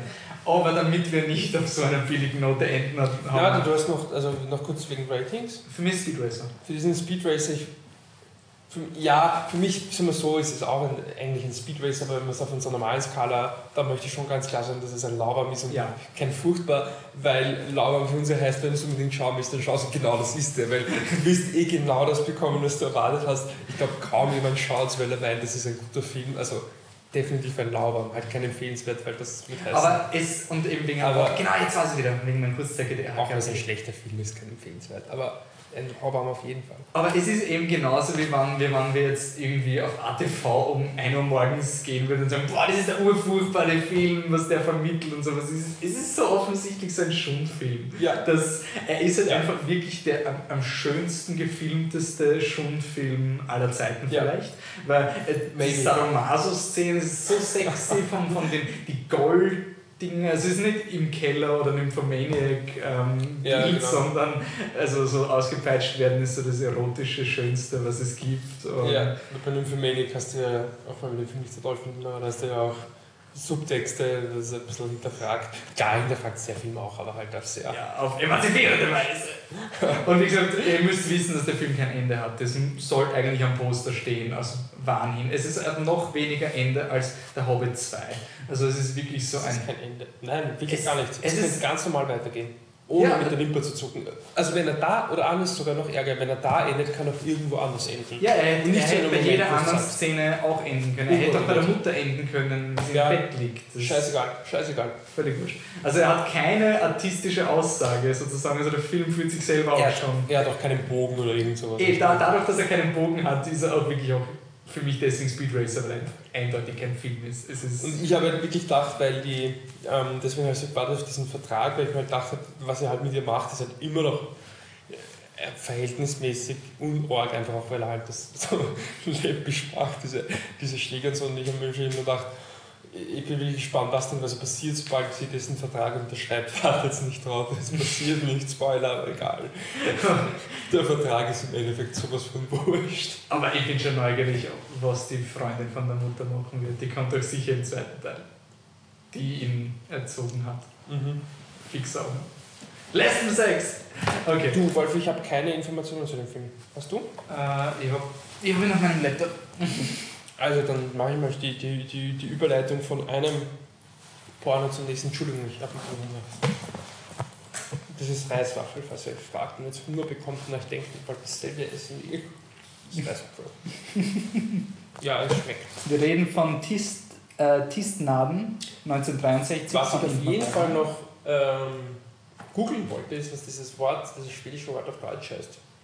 Weil der Film heißt nämlich im Englischen The Silence und auf Deutsch ist er das Schweigen und das ist schon ein Unterschied. Okay, wie sind wir zu dem gekommen? Dem Film? Okay, ja, äh, das Porno- Social-Segment, wir haben es ja schon lange nicht mehr Ja, Das genau, soll man das noch Social erklären. Segment, da geht es darum, irgendwann mal war die Idee, dass wir halt, dass einer von uns dreien, Patrick ist heute nicht da, aber einer von unseren dreien einen Filmvorschlag, den er super findet oder gut findet und von dem er meint, dass die anderen beiden auch etwas in ihm sehen könnten. Wichtig ist nur, dass ihn zumindest nicht alle schon gesehen haben und wir haben das eigentlich schon ein bisschen adaptiert und versuchen, Filme auszuwählen, die gerade irgendwie thematisch halbwegs reinpassen und da irgendwie so einen Vergleich zu finden. Wir haben es zum Beispiel, als Philipp Simon Hoffmann verstorben ist und dann der äh, Most Wanted Man rauskam, haben wir über, über Capote, über sein Oscar diskutiert. Diesmal kommen wir zu Das Schweigen von Ingmar Bergmann, also einen der größten europäischen Regisseure, totale Legende. Der Leitner-Regisseur. Ja, Wenn man dem Leitner was untersteckt. ein, ein, ein großer, ja, doch Filmphilosoph eigentlich. Und äh, wie kann man, also ich, ich schlage wieder die Brücke zum, zum, zur Fanfiction von Fifty Shades of Grey. Wir haben ja gesagt, dass Fifty Shades of Grey im weitesten Sinne ein Skandalfilm ist, wobei es nicht wirklich, aber Sex spielt eine sehr große Rolle. Und äh, ich habe damit gemeint, wir könnten uns einen guten Skandalfilm raussuchen und da ist mir das Schweigen wieder in Erinnerung, äh, also wieder äh, ist mir wieder, konnte ich wieder in, in Erinnerung rufen. Das Schweigen ist ein Film von 1963, glaube ich. 63. Und Ein schwedischer Film eben von Ingmar Bergmann. das äh, heißt auf Englisch, also im Original heißt er Tistnaden und das heißt das Schweigen. Das Schweigen, Also weil der englische. Titel ist The Silence, was ja doch eine Spur was anderes ist. Können dann noch ähm, erklären, warum beide Titel eigentlich irgendwo Sinn machen, aber das Schweigen wahrscheinlich der exaktere ist. Ähm, es geht um zwei ja. Schwestern. Die eine ist die Esther, die wird gespielt von Ingrid Tulin und die andere Schwester ist die Anna, die wird gespielt von Gunnar Lindblom. Und die Anna hat einen Sohn, den Johann, der wird gespielt von Jürgen Lindström. Der ist zehn Jahre alt und der Film beginnt auf einer Zugfahrt in ein Land, ich weiß gar nicht, welches Land das ist, aber es Nein, es wird nicht etabliert, glaube ich. A town called Timoka. Okay. Genau, ja. äh, irgendwie, also es ist ein Land, das ihnen fremd ist. Sie bleiben da in einem Hotel und es gibt da so einen, es gibt auf jeden Fall militärische Untertöne. Es ist irgendwie anscheinend ja. kurz vor einem Kriegsausbruch. Ja. Und einer der, der Ideen ist, dass die Charaktere eben nicht verstehen, wie diese Leute in diesem Land reden. Also es gibt da den Hotelpartier, der sich hin und wieder um die beiden kümmert oder interagiert und sie haben halt keine Ahnung, was der redet. Also ja, ja, naja, sie haben keine. Naja, also, also nee, keine Ahnung im Sinne von, von gar keine Ahnung, aber sie verstehen einfach die Sprache. Ja, also sie kann ja Und die, es, die, die Esther ist ja eine ähm, Übersetzerin, die genau. übersetzt der Bücher. Kann, also, sie kann Schwedisch, Deutsch, Englisch, aber er sie kann ja nichts davon. Mhm. Und er, sie kommunizieren dann mit Zeichensprache mit ihm. Und die Esther, der geht es halt relativ schlecht. Also die liegt eigentlich da im Bett. Die ist krank, ja. ja. Was genau sie hat, wird nicht etabliert es ist halt, da gibt es natürlich jetzt viele Krankheitsbilder, die dem ähnlich kommen. Eine Krankheit, bei der man halt äh, Blut hustet, unter anderem immer wieder Rückfälle. Sie hat auch, wenn man es ein Alkoholproblem nennen kann, aber weil der Film das nicht so genau äh, erforscht, aber greift halt auch immer wieder gern. Und das, obwohl der Film so genau und korrekt ist bei allen anderen Dingen, lässt er das offen für Interpretation komisch. ähm, ja. Achso, aber kurz noch, es gibt schon einen, einen wesentlichen Punkt, auf den wir erklären müssen. Handlungsmäßig ist es ja, wie gesagt, ein Skandalfilm gewesen. Gerade in Deutschland hat das eine große Rolle gespielt, habe ich dann recherchiert, weil äh, Deutschland neben Schweden eines der wenigen Länder war, wo der Film unzensiert gelaufen ist. Äh, was könnte man theoretisch zensieren? Also es gibt die, äh, wie heißt die? Die Esther. Ah, die Anna. Also die, die Esther Anna. ist die Autorin und die Anna ist die, ja, die genau. nicht krank. Genau, und die, die, die Anna geht halt immer wieder auf solche, ja, Ausflüge, wo sie halt entweder Sex hat oder ähm, sexuelle Lebens also Sex, Sex beobachtet und viele Szenen in dieser Hinsicht gibt es eh nicht. Es gibt noch eine Masturbationsszene. Es gibt auch sehr viele Aufnahmen von wirklich Close-Ups von Brüsten, wenn sie genau, sich waschen und genau. solche Dinge. Ja. Und halt ein, wahrscheinlich die skandalöseste ist eh die, die Szene, wo sein Pärchen im Kino zuschaut, wie sie Sex haben. Ja, genau. Das ist und auch die ganze, also Art und Weise, wie die Charaktere mit, miteinander interagieren und wie es zu diesem Sex kommt. Ich weiß nicht genau, was halt der Kontext war, warum das so ein Skandal ausgelöst hat. Ich schätze schon, dass es halt die Explizität, Explizität war, aber auch die Art und Weise, wie sie halt irgendwie, also wie ein sexuelles Vorspiel aussieht, ist ja sehr, äh, ja, also kann man nachvollziehen, wenn das irgendwie halt Leute gestört hat. Also da war, gibt zum Beispiel eine Szene, sie geht in das äh, Lokal und dann kommt ein Typ und greift halt auf den Oberschenkel und schaut sie halt an. Und sie nickt und wenig später indirekt geht es in so Sache. Also halt auch äh, überhaupt nicht emotional oder was. Also, also mhm. sehr kalt. Also kalt ist, glaube ich, das richtige Wort für die Sexszenen in dem Film. Auch die Masturbation zum Beispiel ist ja sehr.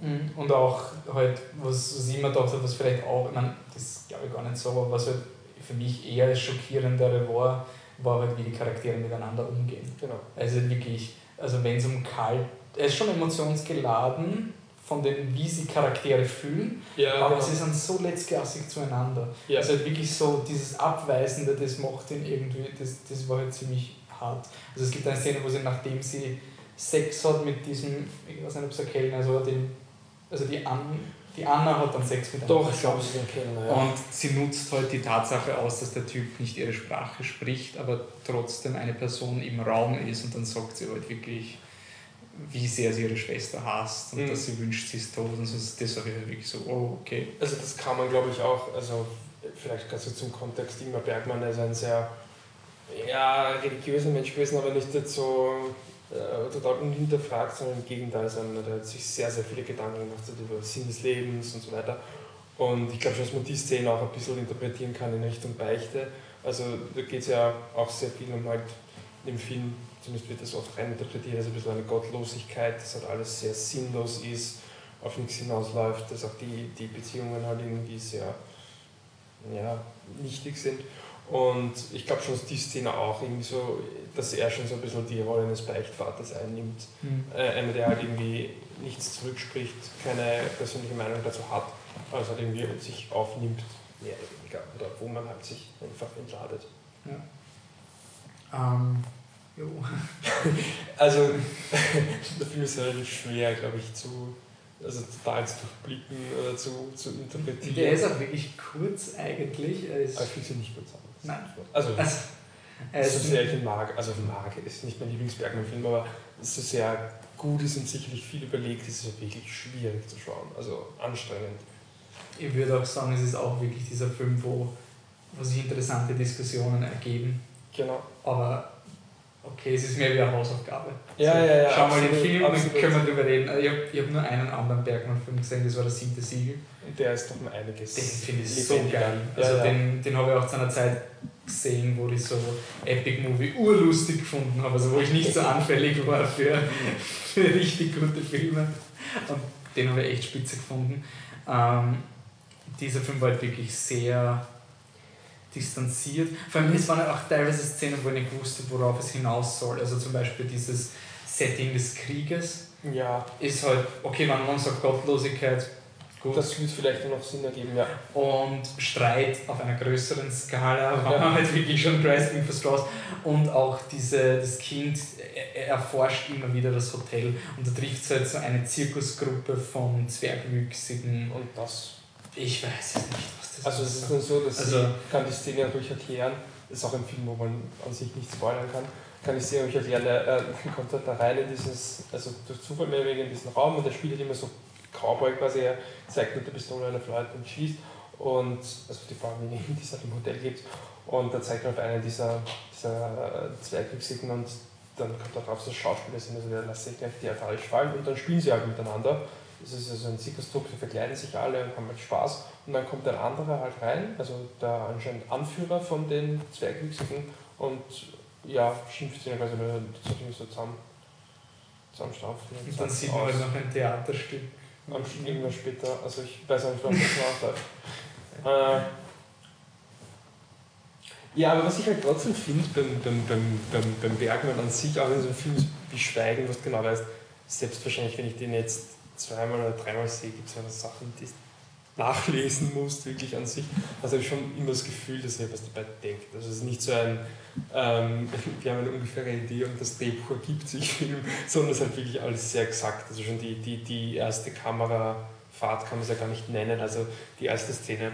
Ähm, Wo das Kind aus dem Fenster schaut? Ja, genau, also es ist ein irrsinnig langer Shot ja. teilweise. Ne? Also Bergmann kommt ja auch vom Theater und ich finde, du hast das da irgendwie so irgendwie ziemlich coole Verschmelzung von Film und Theater, weil du hast so die, die, die Figuren treten so quasi mehr oder weniger nacheinander auf, wie es halt im Theater ist, und werden aber halt ohne Sprache etabliert, wie es halt eigentlich äh, sehr cineastisch ist. Das fand ich nicht cool. Mhm. Und du hast, wie gesagt, diese relativ lange Einstellung, wo die Kamera aber nicht wenig tut. Also äh, wo eher die Kamera sich langsam bewegt und Figuren damit reinkommen. Die habe ich auch vom Ton ziemlich cool gefunden, ja. weil es extrem unangenehm Deswegen war. wollte also ich dann auch noch kurz wegen der Silence. Aber, äh, und dann wiederum endet die Szene relativ äh, abrupt und dann schaut er aus dem Fenster und legt auch die Hand so auf, so quasi ein bisschen so Eskapismusmäßig und dann hast du irrsinnig strenge Cuts plötzlich. Also siehst du draußen, drinnen, draußen, drinnen, draußen. Also wo du siehst, dass er, ähm, also Bergmann, wie gesagt, vom Theater, wo er auch schon als Filmregisseur an sich irrsinnige Fortschritte gemacht hat, also wo du wirklich schon merkst, dass er eine, eine Filmsprache gefunden hat. Äh, ja, eben genau vom Ton her. Deswegen wollte ich auch sagen, äh, dass das Silence ja auch irgendwo Sinn macht, weil das Schweigen ein bisschen exakter ist, weil halt die Charaktere sehr wenig miteinander reden, weil es auch dieses, äh, diesen Ort gibt, wo sie offensichtlich miteinander gar nicht kommunizieren können. Aber Silence ist ja auch nicht so unpassend, weil die, der Ton ist ja nicht nur im Zug, sondern auch generell ist er überall sehr, also äh, also fast nicht vorhanden. Also es gibt immer wieder Geräusche, zum Beispiel sitzen im Zug mhm. und du hörst den Zug nicht fahren, zum Beispiel. Oder, ähm, ist das, ähm, ich habe keine Ahnung von, von der Produktion, ist das wirklich definitive Absicht, dass er das ich, rausgefiltert hat? Oder war das von, von davon. Ich, technischen halt? Weil zum Beispiel das, weiß, äh, das siebte Sieg ja auch oft so Segmente, wo halt einfach nur der Dialog drüber ja. und dann hörst du den Wellenrauschen, aber es wäre von der Soundkulisse mehr drin gewesen, aber einfach technisch nicht Ja, aber du hörst dann Wellenrauschen. Hierfür ist du aber kein Zug fahren. Beziehungsweise ich glaube auch gar nicht, dass es, es werden sie wahrscheinlich nicht mit einem Zugdreh haben, nehme ich an, so das heißt, ist auch egal. Aber jedenfalls ähm, hast du ja auch im Hotel dann später, ähm, also wenn du darauf achtest, dass die Geräusche sind nicht ganz, also du hörst ja, also es ist irrsinnig still, ist nicht klinisch, also ja. du hast wirklich keine Geräusche. Ähm, das Einzige, was wirklich halt Geräusche macht, sind halt die, die Personen, wenn sie reden. Also es, nicht mal, wenn sie gehen oder so, dass du die Schritte, also wirklich sehr, oder kaum, also wirklich sehr, sehr, sehr marginale äh, mhm. Soundstruktur. Ja, also zu interpretieren ist, ist, ist ja wirklich schwer. Also, das stimmt auch, was ich cool finde an, an dem Film. Eben du, es gibt Filme, wo du diskutieren kannst und so, ja, okay, ist interessant, aber interessiert mich nicht. Das ist zum Beispiel ja. für mich Mr. Turner, ja. geht in die Richtung. Ja. Und bei dem Film war es mir auch, er war mir relativ wurscht, ich habe mich ziemlich zwingen müssen, den fertig schauen. Ja, es ist ein Film, wo du, wenn, du, wenn man das so erklärt, dann ist es interessant. Dann ist es so, aha, okay, das ist nicht nur. Ich will es echt nicht wissen, ja, wurscht. Ist egal, ist egal. Aber es ist irgendwie, es ist mir irgendwie dahinter dann so, okay, stimmt, auf das habe ich nicht geachtet. Und es ist auch nicht so ein Film, wo ich, wo der Zart war, weil ich gewusst habe, was er wollte, sondern war eher so ein, mhm. Er ist halt und es ist nicht so ein, oh Gott, jetzt macht er wieder das. Das, das ist es nicht. Das ist nicht dieses, du, du startest mit den Schwestern und da ist ein Konflikt zwischen den Schwestern, ist es eh klar, aber es ist nie so ein, oh, in your face, jetzt streiten sie wieder und oh, jetzt geht es um den Schwesternkonflikt. Handlungstechnisch ist es ja wirklich immer, dass es nur von der Baseline ist, sie streiten sich und dann eine Schwester fährt mit ihrem Sohn weg und lässt ja, ihn ja. zurück. Das ist so, mehr passiert nicht ja. im ganzen Film. Aber du hast auch den, äh, noch mal kurz zum, zum Interpretierenden, wobei es eh nur ein Ansatz ist. Aber du hast auch, ähm, also die beiden Schwestern, es ist ja, ist es halt irgendwie von der Situation her offensichtlich, dass sie Schwestern sind, aber es wird eigentlich relativ lang gar nicht angesprochen. Also ja. Er sagt jetzt nicht zu ihr Tante oder so. Und ich war mir auch am Anfang gar nicht ganz sicher, irgendwann einmal checkst du okay, es kann eigentlich eine schwesterliche Beziehung sein. Eben am Anfang dachte ich, vielleicht Liebhaberin sein wegen Schau-Org. Was du immer, dass ja. das irgendein Skandal ja, ja, ja. Du hast schon so Untertöne, wo du dir nicht ganz sicher bist, ob das nicht inzestiöse äh, ja. Untertöne sind, wo ich mir auch gedacht habe, Dolan, du Anfänger, weil das ist inzestiös und, also Xavier Dolan Ach so, Weil das ist nicht inzestiös oder homosexuell, das ist beides auf einmal. der, der Ingwer kann die richtigen Subtöne. Und äh, da hast du ja, also die eine Szene, dann wirklich ganz klar angesprochen wird, ist eine, wo sie über ihre Beziehung äh, zu ihrem Vater sprechen. Mhm. Und Vater ist auch wieder so ein äh, doppelt besetztes Wort mit, mit, mit Gott. Also die Mutter zum Beispiel wieder nie erwähnt. Ja. Vater aber sehr wohl und die ähm, Esther, also die Kranke, die äh, kranke Schwester, nicht Krankenschwester, die kranke Schwester, die sagt ja auch immer wieder, die wirft ihr so quasi ein bisschen so eine Entartung vor, also dass sie halt äh, und sie, die Anna versucht sie damit zu provozieren, ja, ich habe halt dann in, im, im, im Kino noch mit jemandem Sex gehabt und also erzählt sie von der Vergangenheit und versucht sie zu provozieren und sie ist halt die, die, die Esther ist da irgendwo so die, die sittlich korrekte, aber äh, zum Glück führen eigentlich beide beide Ansätze nicht. Und das andere, was noch, was noch äh, auffällig ist, ist so ein, so ein klassisches Bergmann-Motiv, ist der, also der Junge, der ja eigentlich relativ eine untergeordnete Rolle spielt, vermeintlich, aber wo du halt so ein, also äh, Bergmanns Lebensgeschichte ist ja, also sein Kindheit ist nicht gerade äh, rosig gewesen und äh, ich finde, du hast da so ein klassisches Motiv von ihm, dass er immer wieder irgendwie außen vor ist. Also wo er so draußen sitzt äh, vom Bad und es sieht halt, wie seine Mutter sich reinsetzt ins Bad, aber er ist halt nicht drinnen. Oder er, sie, äh, es wird die Tür zugemacht, wenn, er, wenn sie irgendwie diskutieren oder so. Also ja, oder er, sieht den, also er ist außerhalb von Zimmer, wie die Sexszene auch ist. Ja, genau, genau. Also immer wieder solche Momente, wo ein, ein Junge ganz offensichtlich nicht äh, einge, eingeweiht wird in, in das, was eigentlich abgeht, aber halt trotzdem anwesend ist und dann irgendwie so, so ja, auf eine komische Art und Weise, so ein bisschen wie das dritte Rad am Wagen ist, aber so auf eine Art und Weise, wo man einfach nicht gesagt wird, was eigentlich abgeht. Ähm, aber ja. Also fast so gut wie Fifty Shades of Grey, ich, ich will den Film jetzt gar nicht so bewerten, weil zum Anschauen ist er halt wirklich. Nein, er ist, also ich würde ich würd ihn auch nicht zum Anschauen. Es ist ein klassischer Filmunterrichts. Ja, Film. So, wenn man sich mit dem auseinandersetzen will und wirklich mal voll die Zähne reinhauen ja. will. In, ich meine, es ist nicht, weil ich finde nämlich, dass es, wenn man es so ausdrücken will, ein sehr guter Film ist, aber ein sehr gut würde bei uns wirklich heißen, ja, schaut es mal an und das ist es halt ja. nicht. Vor allem, weil es halt auch Bergmann-Filme wie zum Beispiel Sieben Siegel, Wilde Erdbeeren, die halt doch ein bisschen erfahren in Alexander zum Beispiel auch ein späterer, die erst einmal leichter sind, ähm, die auch ein bisschen, äh, also seine, ihre Themen ein bisschen offener legen, nicht so, nicht so stark verschlüsseln und ich würde sagen auch besser sind. Okay, gut. Ähm, Noch so, ein Quickie dann oder? machen wir jetzt ein Quickie von allen Filmen. Wir gehen schnell durch, was wir gehabt haben. Äh, also ein längerer Podcast war, aber ich habe ehrlich gesagt keine Lust, das zu kürzen, weil das war jetzt nicht so, dass wir uns Nein. verloren haben. Okay, dann gehen wir noch schnell durch, was im Programm war für unseren Podcast. Wir haben gehabt, im Quickie, machen wir ganz kurz mit unseren Ratings. Wildcard. Jason Statham bemüht sich, was anderes zu machen, ist leider nicht so besonders. Ich habe das Rating vergessen, das Rating blau haben. Into the Woods. Ähm, Musical-Verfilmung, wenn man Musicals mag, dann wird man wahrscheinlich vielleicht mögen, kann ich nicht beurteilen, weil ich Musicals gar nicht mag.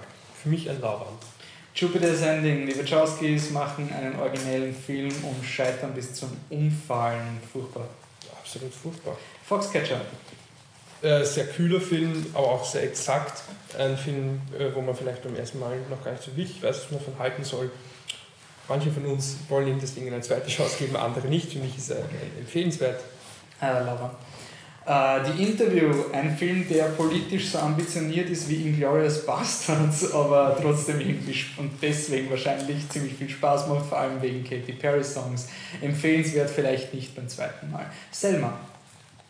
Äh, Selma, ein äh, Biopic über Martin Luther King, das sehr amerikanisch ist, sehr viel Epos, sehr viel Power, sehr viel Emotionen, aber äh, bei dieser Thematik natürlich gut passt und auch an sich sehr, sehr gut gemacht ist, deswegen für mich ein empfehlenswert. Whiplash, eine, die Geschichte von Miles Tell, also Miles Tellers Charakter, der nicht ein großartiger Drummer werden will, sondern einer der großartigen Drummer. Sehr gut. Ja, sehr gut. Fifty Shades of Grey. Ähm, ja, Fifty Shades of Grey, der Sadomaso-Porno für Softporno. den, äh, Sadomaso-Softporno für den Mainstream. Äh, Geschichte, glaube ich, kennt jetzt jeder. Und es ist äh, für uns ein, ein, ein Speed Racer-Film, weil man einfach. äh, Er, er ist, ist so ein Desaster, aber weil er es nicht absichtlich macht, ist es lustig. Und so, wenn man auf der normalen Skala, sagen wir ein Lauwarm, weil wenn man ihn unbedingt sehen will, dann wird man auf jeden Fall eine gute Zeit haben. Auch laut. Passt. Das Schweigen von Ingmar Bergmann. Schaut euch einen anderen Ingmar Bergmann-Film an und wenn es dann alle gesehen habt, ist dann der. Nein, es gibt auch andere Bergmann-Filme, die schwer sind, aber Okay, aber wen, was soll man schauen, wo man einsteigen? das siebte Siegel, würde ich sagen. Passt. Dann sind wir natürlich wie immer erreichbar auf Social Media, facebook.com slash fliptruck. Ähm, könnt ihr euch einbringen über Fifty Shades of Grey, ob wir es nicht verstanden haben oder, oder schon irgendwie, ob, ob der Film beleidigend ist und wir es einfach nicht realisieren. Ähm, wie gesagt, die Christina wird im künftigen, es wird, irgend, es wird auf jeden Fall einen Sonderpodcast, dann kommen wir zu Fifty Shades of Grey, aber vom regulären. Programm kommt jetzt auf jeden Fall Oscar, ist die Season, nächste Woche kommt auf jeden Fall vor der Meine- Oscarverleihung kommt ein Meine Oscar-Podcast. persönliche Mission, alle Oscar-Filme äh, fürs Team zur Verfügung zu stellen, droht leider zu scheitern, weil Aber es wir sehr haben- viele Kurzfilmleute gibt, die nicht zuschauen. Okay, aber wir haben trotzdem einige kurze. Wir haben einige Kurzfilme, leider nicht alle. Okay, aber es wird dann wahrscheinlich, wenn wir es so machen, dass im nächsten Podcast die Kurzfilme so der Aufhänger sind, Ja. weil die ganzen Oscar-Filme haben wir jetzt eigentlich eh abgehandelt.